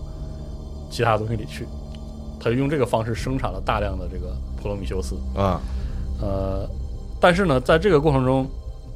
触怒了他的妻子，他妻子叫智库长，是另外一个阶层。他还有妻子对，那个对那个阶层是呃，先行者中负责这个培育生命、啊治愈的那样一个阶层。智库长呢就制服了她的丈夫，然后把他关去这个冻结了、沉睡了嗯，啊，在一个叫安魂星的混沌世界里，对，他就从此他就错过了这个红魔战争啊。然后这个智库长呢又收保护了仅存的一小撮人类，把它保护起来，又放回到这个那颗星球上去，嗯以至于其实后来这个红魔战争之后，少数的星那个先行者认为，其实人类将会继承自己的衣钵，他们把人类叫做归附者。嗯，就终究他们啊会，老搞各种各样的 title，哎 呦哎呦，会反正继就承，是先行者对人类是抱有歉意，是嗯至少一部分，是的，啊所以他们希望在以后就是真正解决了这个红魔战争之后，哎能够有一个种族带领他们继续往前的话，那希望是人类。是的，啊嗯，嗯，这就是对当时你讲这个这个时空裂缝故事的惩罚，是我跟你说啊，你说都哦还我脸，发现了，全是 title，全是 title 是吧？啊，然后最终啊，其实这个艰苦这个最终之战啊，就是以这个新兴传教新兴宣教士，就是刚才说那个年轻人，嗯设法启动了所有的这个环带阵列，把红魔整个荡平为就告终。嗯就成功了。然后呢，少数幸存的先行者呢，将诸多种族他们保留那个火种嗯送回了他们的母星，然后呢，保留了一些虹膜样本在环带中。怎么保留你就不要问了，好吧？这个、啊对，摄影机没说啊。 然后呢，这个偏见之僧啊，就是那个反叛的基辅呢，被他的后进者叫做偏见之勇，就是简体中文的翻译。在之前的版本里，他被称为偏见禁闭嗯 （offense bias）。这个名字呢，出现在呃《光环无限》传奇难度结尾，它是后来新制造的质谱，这个嗯功能非常强大。当时那个简体中文版被翻译成那个攻击性设置，啊，大家没有明白是个什么玩意儿。然后后来发现一对是偏见禁闭。偏见禁闭，是当时先行者最强大的质谱。我当时开的是反中字幕，然后看到那个好眼 熟，是啊，然然后后查了一下，哦，原来是他。对啊，然后呢，这个偏见禁闭啊，就和和这个偏见之僧啊，在最终的对决之中就把他制服了，然后又把他囚禁了起来。就两个 AI 打哎，对，两个 AI 一个 AI 把另外一个 AI 给摁摁那儿，啊，差不多是这样一个结果结果。先行者呢留下的数量非常少，就少到整个文明是不能延续的，所以最终它消失在历史之中，是这么没了，啊就没有了就没了。啊呃，而那个偏见之僧的一片碎片啊就逃离了这个囚禁，就变成一小块儿了。但是呢，这个时候呢，他已经满身满心都是悔恨了，嗯就是我靠，我居然做了这样的事情，我把整个先行者都搭进去了，还有那么多嗯那么多的种族。于是呢，他潜入一艘这个圣舰巨大的这个飞船，想要前往人类文明的母星，嗯现在的母星地就是球地球，帮助人们，帮助人类成为真正的归附者。啊弥补自己的过错。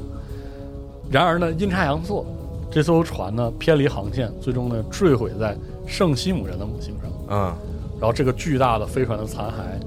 被圣西姆人所膜拜，就成为啊，就他们就开始信了，对啊星盟信仰的前身。啊然后等到后来之后呢，就是终于听懂了，哎， 然后后来后来那个圣西姆人用这个光环者呃这个先行者的技巧就是技能，又又开始星际航行，又遇到香菲利人，然后又就就后面的事儿。嗯嗯嗯所以呢，差不多就这样。嗯啊就是里面有一些为了弥补这种就是找补的时候的创作带来的逻辑断裂，所以里面有些细节是硬找补的，硬找补的痕迹挺重的。嗯呃，有些地方有点尬，两个神教士啊，还有什么那个三三三最后火花火花最开始是个人类，啊他是新兴传教士的朋友，嗯然后后来这新兴传教士开始参与到红魔战争的时候，为了他把他朋友带上，把这个叫查卡斯的人类也就做成了那个嗯那个监察者，啊，是这么来的。所以说现在人类已经忘了自己以前对是认识别的种族对，的而其且实它当有时非常恢宏对的祖古上代巨文化阔，啊啊你想吧，能跟先行者打的，甚至还有点来回儿，得到这种程度。啊这个人类先行者战争打的并不顺利，反正嗯啊，所以说这个这是背景。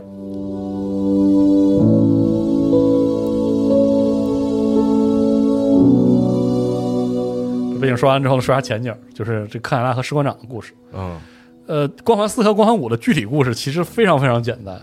它的核心矛盾就一个，就是克莱拉运行时间超过了七年。啊，这光环战争临近打完嘛，应该从回收了，对从准备红旗行动嗯到嗯这一切尘埃落定，已经过了七年，变得非常非常不稳定，就嗯嗯临近崩溃，然后疯狂的这个触发这种狂乱，它里面的诸多负面的人格，时不时的就会接管他。士官长呢，就寻求治愈克莱拉的办办法，但是他们俩其实还在那个航向黎明号的后半截飘着呢。嗯呃，在这个过程中呢，他们就被一个神秘的星球的引力捕获，对，这个星球呢就叫安魂星。是一个大铁块。哎嗯所以实际上是个人造星球。对，这个混沌世界为什么会打开呢？是因为他发现这个船里有一个归附者，有个人类嗯啊，就就把他请进去了。然后士官长一活了之后呢，呃，西发现新的星盟也想要利用这个这个先行者的遗迹，然啊后就打起来了。在在打的过程中呢，士官长非常意外的就把神教士给整整醒了，因为他嗯是他是这个归附者，对他，他是人类，他碰那场地里面所有东西都会有反应。对那个整个先行者遗迹是对他有反应的，嗯对人类是完全这个可以说是服从的。有接口，哎，对，神妖是其实在这个红魔战争中啊，曾经有一段时间是被食脑兽俘获过的，所以他的神智有一点被这个食脑兽所感染，然后又沉睡了这么多年，好几十万年。所以整个人就变得这个非常的疯狂，就他们心中的红魔战争还没有结束，嗯，然后他还保留着对人类长久的仇恨，嗯这是摄影机里额外加的。于是呢，他就重新激活重组机，就打算这个把人类整个就灭绝了。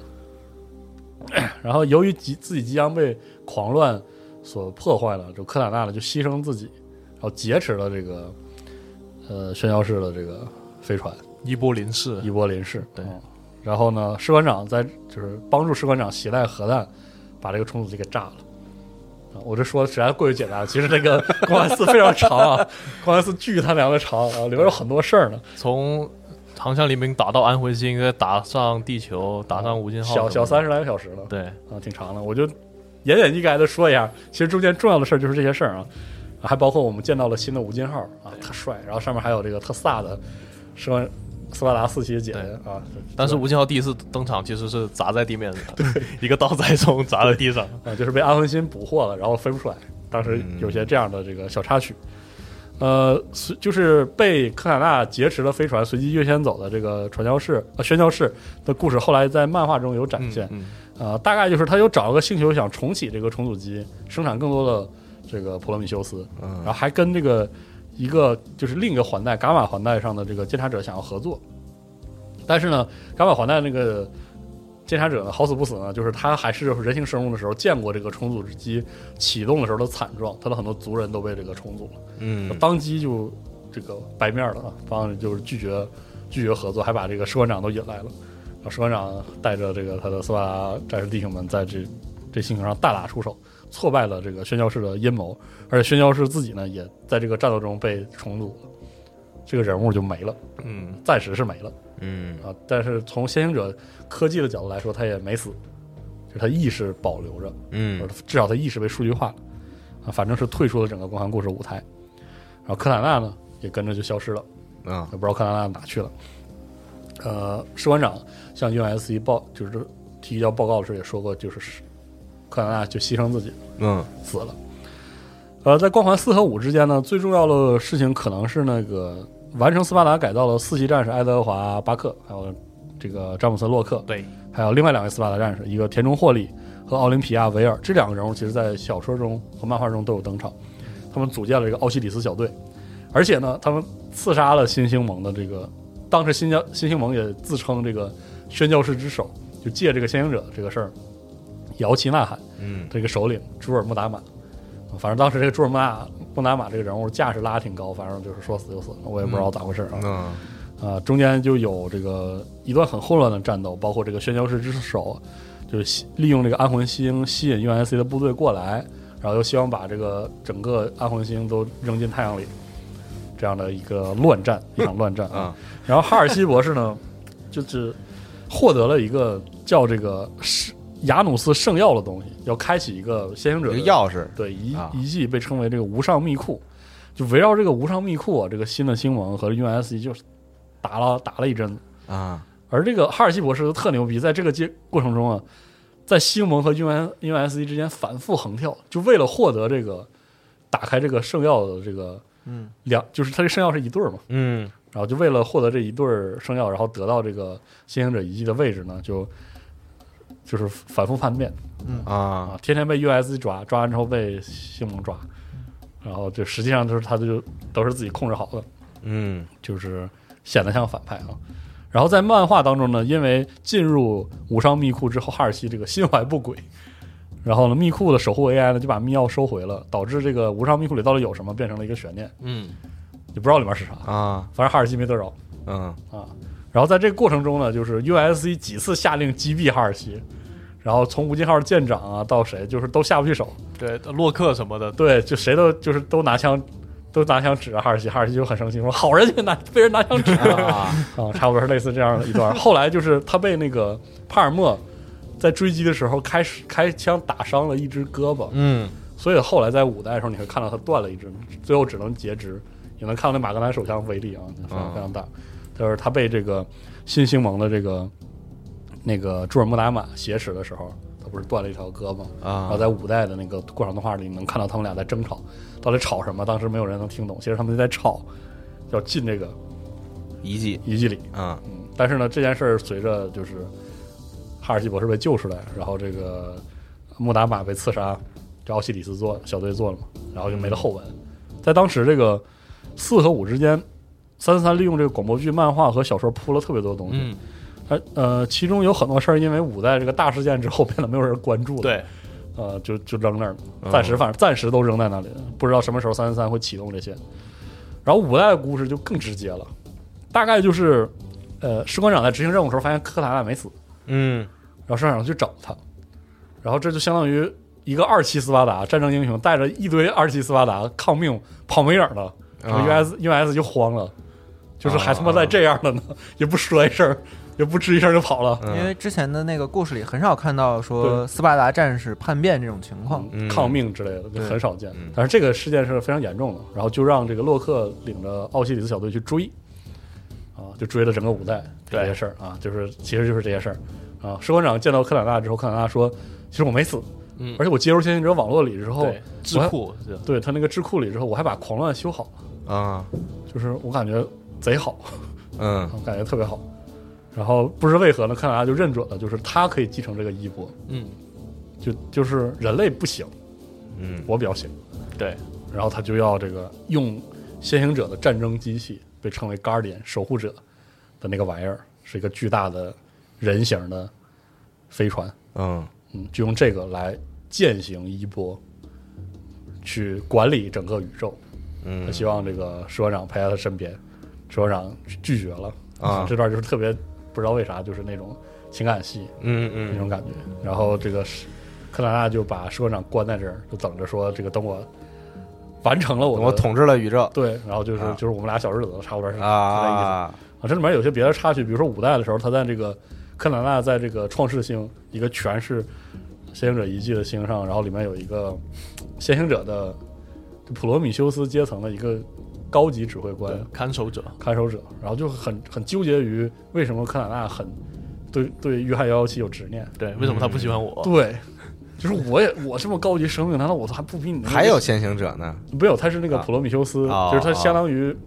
是一种是一种智慧生命吧？对、啊智慧机械生命。他说我这么高级的生命，难道我就我才是克兰纳麾下最得力的战士？为啥克兰纳天天到晚去啊见一个士官长？这士官长是什么玩意儿？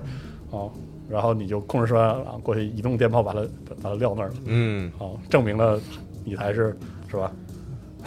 很奇怪的剧 情是就有这么就有这么一段奇怪的插曲，所以五代这个就是作为科幻故事给了我非常大的冲击，改变我一生。我我说怎么还能这么讲故事呢？还挺啊还挺逗的啊。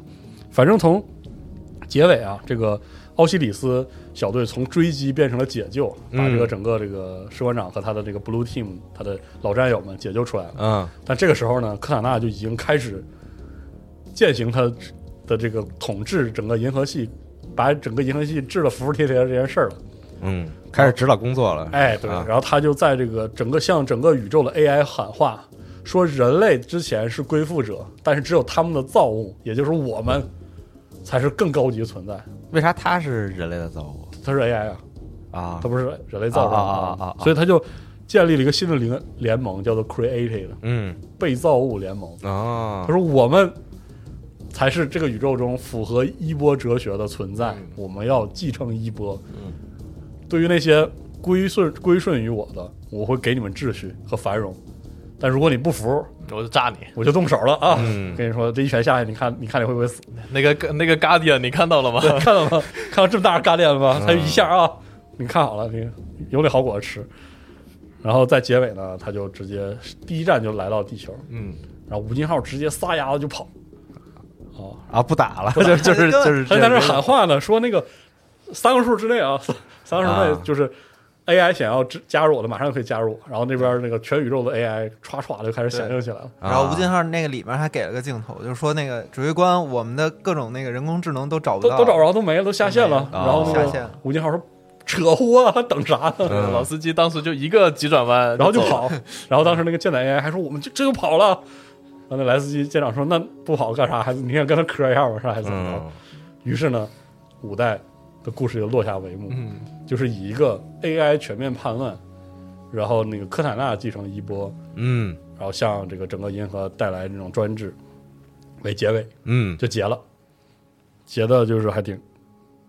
反正给玩家留下了一个其实是个大引子。对很、啊很值得期待的后续的动荡。完全没有讲完嘛这个故事？啊当时五代结局就等于是全宇宙人类仅剩的最强战力就坐在一起开会，对然后旁边是人类最伟大的战舰，是的，然后我当时还在想，我靠，那下一座要怎么讲故事？结果没想到下一座是这样的，呃，《光寒五》是个挺奇怪的作品，就是它有非常好的多人体验，嗯，在无限之前，它应该是最好的光环的多人体验，嗯多人对战，无论是对战 Warzone 还是那个枪林弹雨，其实都嗯非常好。但是那个战役节奏极其的诡异嗯，啊、然后那个新的主角梅他开的利故事显，本来就很诡异，是因为里面有一段是这个洛克为了就是找到士官长，他需要搭一个被唤醒的守护者，就是守护者在这个战役的前半段是被很多远地殖民地或者哪儿就是被唤醒了，就是引起了像地震之类的那种自然灾害啊就震完之后就发现一个大玩意儿起来就飞走了。啊，然后洛克说：“那我要找士官长，我去不了，我就只能跟着一个守护者跃迁过去。”啊嗯然后就找找到离自己最近的一个是香菲利欧之剑，发现香菲利人的母星上有个遗迹，就是个守护者。嗯所以他那个时候呢，新兴盟又来清算香菲利人，所以就跟香菲利欧之剑打起来了。所以里面就有一段是洛克这个小队参与到了香菲利香菲利欧的内战里去，啊，然后帮他打赢了。然后香菲利欧临近统一，其实就是还剩一步了。嗯有这么一段小小的插曲。但是呢，放在整个战役里，就是很多玩家都没整明白，说 怎么怎么又帮、帮一帮精英打另外一帮精英了呢？其实就、哦嗯嗯嗯当时这个战役叙事有点混乱，呃收尾的时候整个故事就是故意扔给你一地鸡毛，让你等着嗯之后怎么样。而且那个五结束的时候，就是我感觉跟那个被造物联盟就留了个巨大的引子嘛。是然后我当时做那个视频节目，光环视频节目玩完之后，我就去问翅膀哥，我说那最后这个无限得打成什么样啊？跟那个被造物们 啊，然后就没没打、嗯啊，或者说其实打了一会儿，这个哇有点超时，但是我打算把把打算把这个讲完哈、嗯就是而且他干扰了社长人设，他干扰社长和昆兰亚关系的人设，所嗯以说引起很大争议。我估计这也是为什么后来无限大量向后就是激烈推移时间线这个原因吧。五和无限之间发生了很多很零碎的故事。为了各位进入无限的时候不是特别迷惑，我简单的介绍一些，可能不全啊。啊，首先是流放者登场，呃，在光环四的故事发生差不多同时期，就是 UNSC 就开始打扫全宇宙烂摊子，然后去找那些先行者遗迹。嗯然后有一天，他就发现这个光环被启动了，嗯，圣的几个光环被启动了。然后他调查是怎么回事呢？发现这个方舟上有一个还剩一个编号零零零的质谱，叫做这个悲惨孤寂。他见证了这个光环一二三的故事，包括这个人类造了个新光环，还给方舟来了一炮什么这种，就就很很很愤怒，然后就决定自行启动环带。嗯于是呢，UNSC 呢就派出了一个由香菲利人和人类组成的前进小队，穿过地球上的传送门，就又来到方舟上了。在这儿呢，就和监察者这个这个悲惨估计产生了冲突。啊这个呃监察者对人类有巨大的敌意，完全不认为他们是归附者。嗯完全就是拒绝你们这个衣钵。呃，打了闹了很大，甚至那个悲惨估计还派出这个圣堂防卫者穿过这个传送门攻击地球。反正一来二去折腾完之后呢，UNSC 就在方舟上建立了一个前进基地，继续对方舟的研究。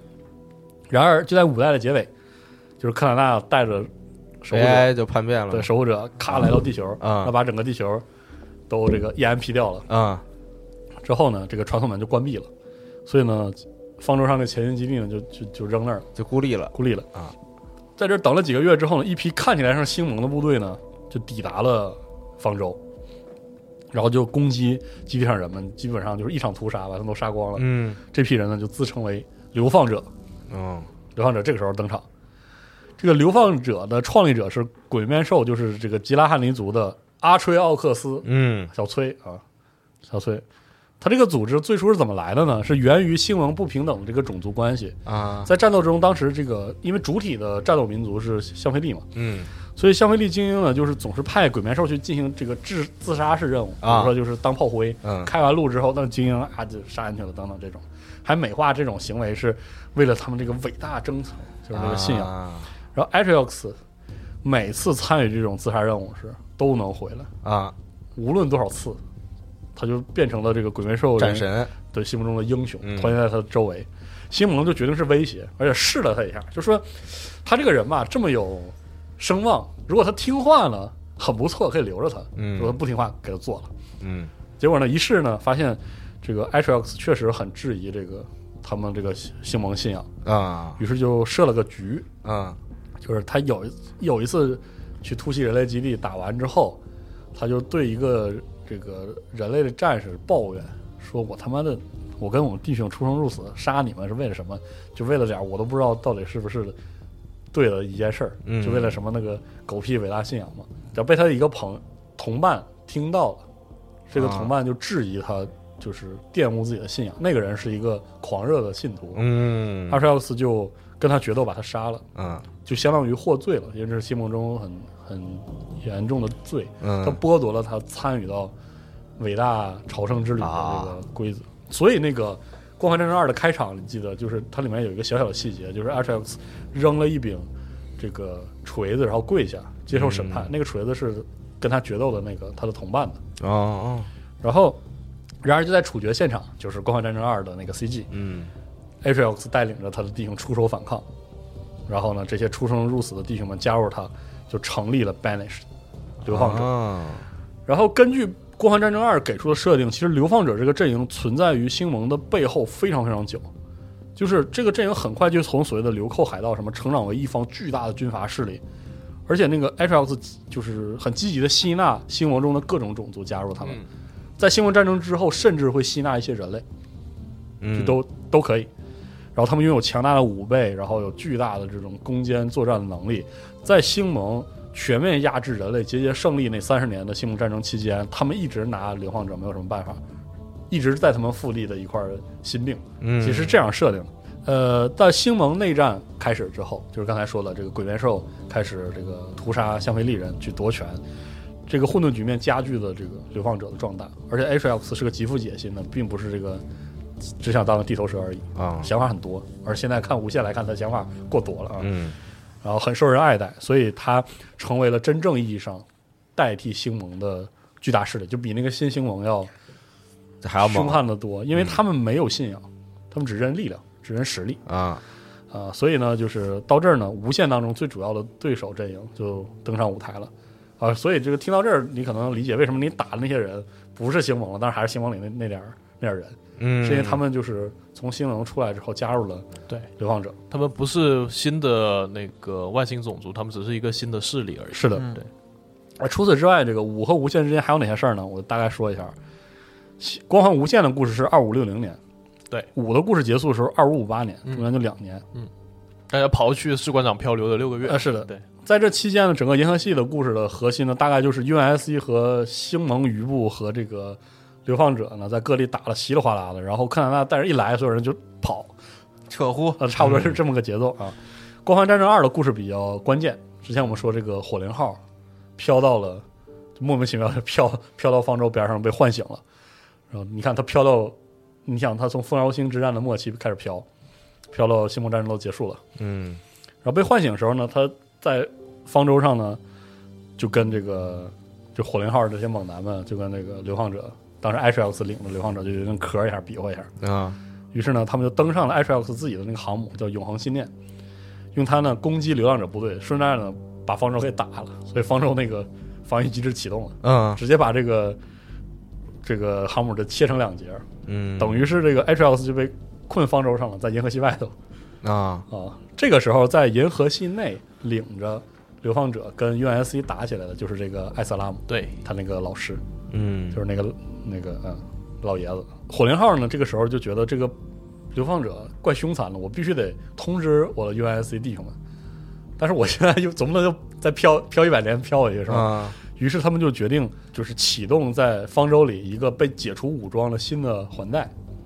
那个那个那个环带是能跃迁的。嗯然后这个流火灵号上的这个科学家叫安德森博士就启动这个环带，跃迁了，跳出去了。这是就是《光环战争二》的结尾。嗯火灵号的众多战士们还留在这个方舟上，嗯，和这个呃流放者还还在打，嗯还在比划。然后，但是呢，这个跃迁出去的这个环带本来目标应该是在致远星星区附近的，他们到达之后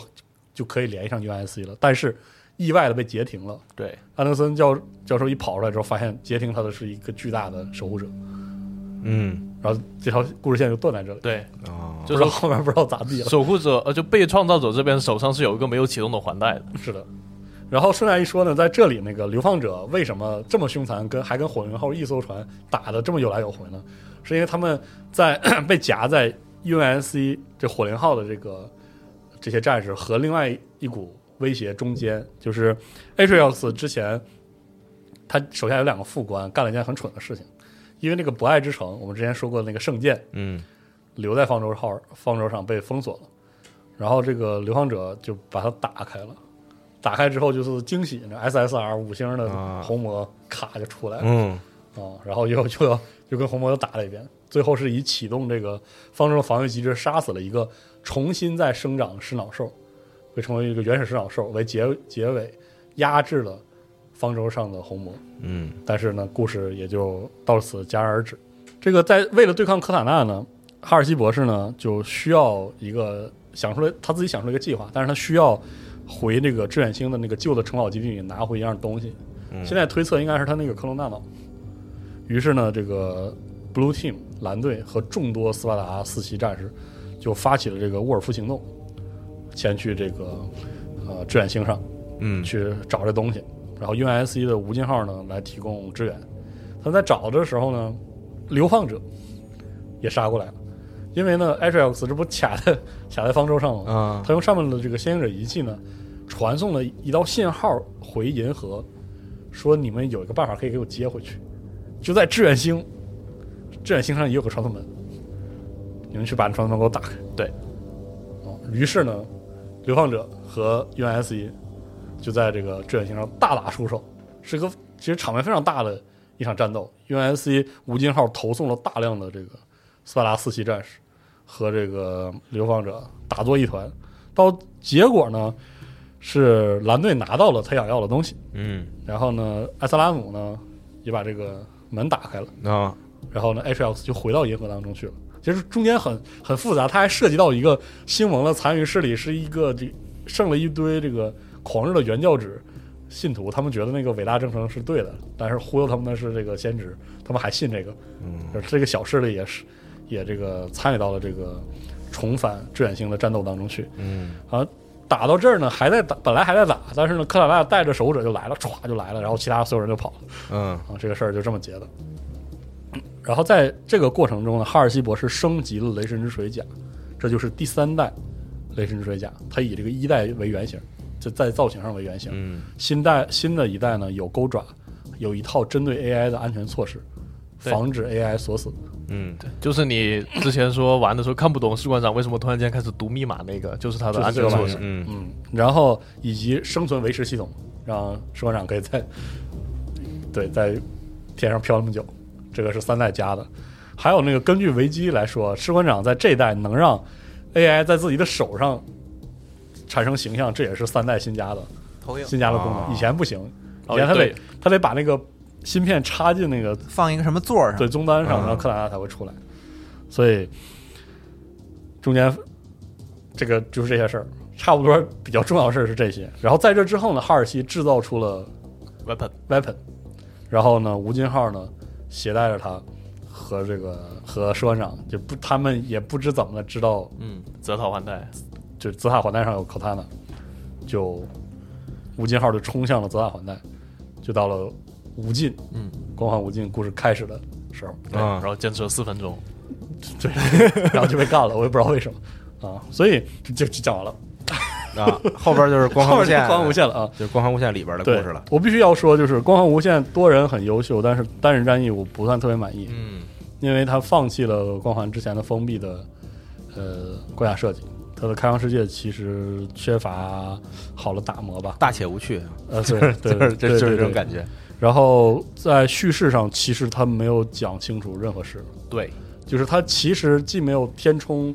呃，五和无限之间的故事，也没有说明白新的威胁到底是什么。是它基本上唯一做到的作用就是给了社会长一个新的 AI， AI 伴侣，嗯，就是对，这应该是他唯一讲明白的事儿。嗯，所以，那么请问光环无限里边那个那个什么至高先驱是干嘛哎，你看看，不知道，啊？特牛逼啊，特别牛逼，就是。呃，从目前来看，这部分就涉及到《光环无限》的剧透了，朋友们，啊马上结尾了。呃，呃，从上面保留的录音来看，就是在当时先行者发现，在某一次光环试射之后，有一种生物种族不会被消灭，啊，他们就不能理解这个事儿是因为什么，嗯，因此他们选择从目前来看，啊选择把他们都关起来，关在自杀环带里。啊，哦，大概是这样，就是目前这个无限能给的有关这个无尽者的信息，基本上就是这些，就是他他们能他能扛住环带环带阵列的射击，嗯，让先行者很很很恼火，很很不只是恼火，很很恐惧，很恐惧吧，嗯应该是。嗯，就然后就停在这儿了。所以就是无限的故事，它的故事太短，但流程又很长，导致作为一个战役体验不佳。嗯但是说回来，它依然拥有光环，在我看来拥有最好的 gunplay 设计。嗯嗯所以你要说我推不推荐玩儿，就是如果各位真的以前从来没有玩过光环，无限是非常值得玩的。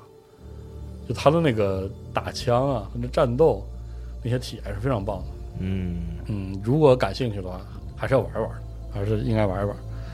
呃，主要是我不知道光环无限会不会更新它的战役，嗯，因为从现在来看，它的战役值得更新，我感觉应该会吧，该更新，而且因为它战役其实就很短啊就，啥也没说，就是如果你只打那些主线任务的话，对就非常快就就对就结束了，而且它其实没有说明，比如说 Atriox 在无 Rich 上的这个存在致远星上的传送门回来之后到底干什么了啊，啊？当然，这个比如说这个叫利奥尼达的这个呃，就是斯巴达培训基地的这个 AI 的叛变，其实是有小说描述的，而且这个说就是斯巴达化之后的巴克参与了这个事儿，嗯但是呢，中间有太多的东西都完全空白，而且在无限当中也完全没交代。嗯，所以就让人觉得有点遗憾。对，但其实就是讲到这儿吧，就是讲到这儿，就是整个简单光环故事给大家梳理了一下，也不是很简单啊，非常复杂的故事，感觉主要是很长嘛，我略去很多细节嘛，很多关键的部分没有讲。还是那句话，大家可以读读光环小说，嗯以及无限，呃，做一个设计动作设计游戏还是很值得玩的，嗯其实是很值得玩，我觉得。但是很难从这一代体验到光环一直为人所称称道那种精是髓。所以说，就是对于完全不了解光环的朋友，你说你要问我光环无限值得玩吗？我会说值得，你玩一下。嗯玩完之后，希望你对光环更感兴趣，然后试试之前，比如说社长合集什么，把这一切都都体验一遍，嗯，可能就是会更更有意思。而且呢，就是我们这个节目也是方便你大概知道一下无限前发生了啥。我听完之后，好像我回想了一下《光环无限》，还是不懂。对，如果你打完了光环无限之后觉得很费解，很正常，对我们也很费解，对，我们也在等待三三三把这个坑填上，是吧？我觉得这个等待过程还是挺有意思，还是挺有意思。我觉得他不是说，就是说等待填坑的问题，是是讲的时候他就你玩的时候感觉他没想给你好好讲，是，他就是要让你他特别依赖看不懂他们们在干嘛。对我感觉他们就是想做一个软重启，就是啊，有点像这种对，所以你要看之后三三三要以怎样的一种方式塑造新的这个，包括这个新的的种族，地，嗯，所以说挺逗的这个事儿。嗯，大家这个哦，听那个至高先驱是一个新的种族是对吗？就是哦，个他新哦，他不是一个以前对完全没有。哦，是吧？所以说就特别逗，就是这个这个种族也没有出现在当前编年史中先行者神话的部分里，就是这么有趣啊，就是现编的一个可能是对啊，因为我们现在看《光环神话》这本书，其实是在五结束之后，三三主导重新编的一套设定是，啊，所以说确实应该也照顾到无限的一些剧情设定，但是是怎么照顾的我就不是很清楚。嗯，所以说这个光环的故事啊，还会接着讲下去。嗯，至于讲成什么样呢，我们就拭目以待了，好吧？还是还是那句话，玩一玩啊。嗯玩一玩。它这个 gunplay 啊，这个这些枪啊、战斗什么的是不会让人失望的。嗯嗯，嗯如果你这个开放世界玩的过于坐牢了，你就去推主线，嗯先把主线推掉。嗯，以及这个多人呢，非常好玩，非常棒。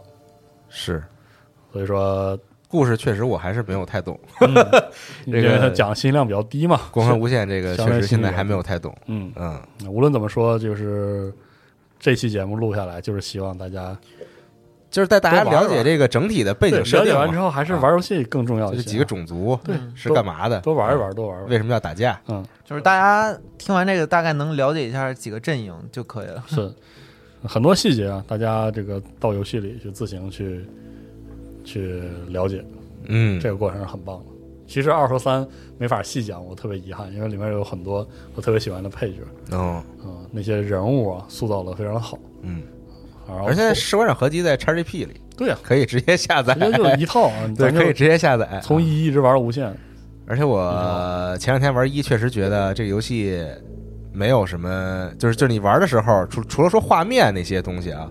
你玩起来它的这些设计，你不会觉得它是一个很早之前的游戏是的，啊，就足以证明那个时候它很超前啊，是的，它是一个 做的非常稳妥的、非常优秀的作品啊，玩起来非常的开心，你不会觉得很难受对，啊。嗯，就这样啊，一个安利光环全系列嗯，的一个简单故事节目，嗯，就到这儿了，好，好我们以后再见，嗯，拜拜。拜拜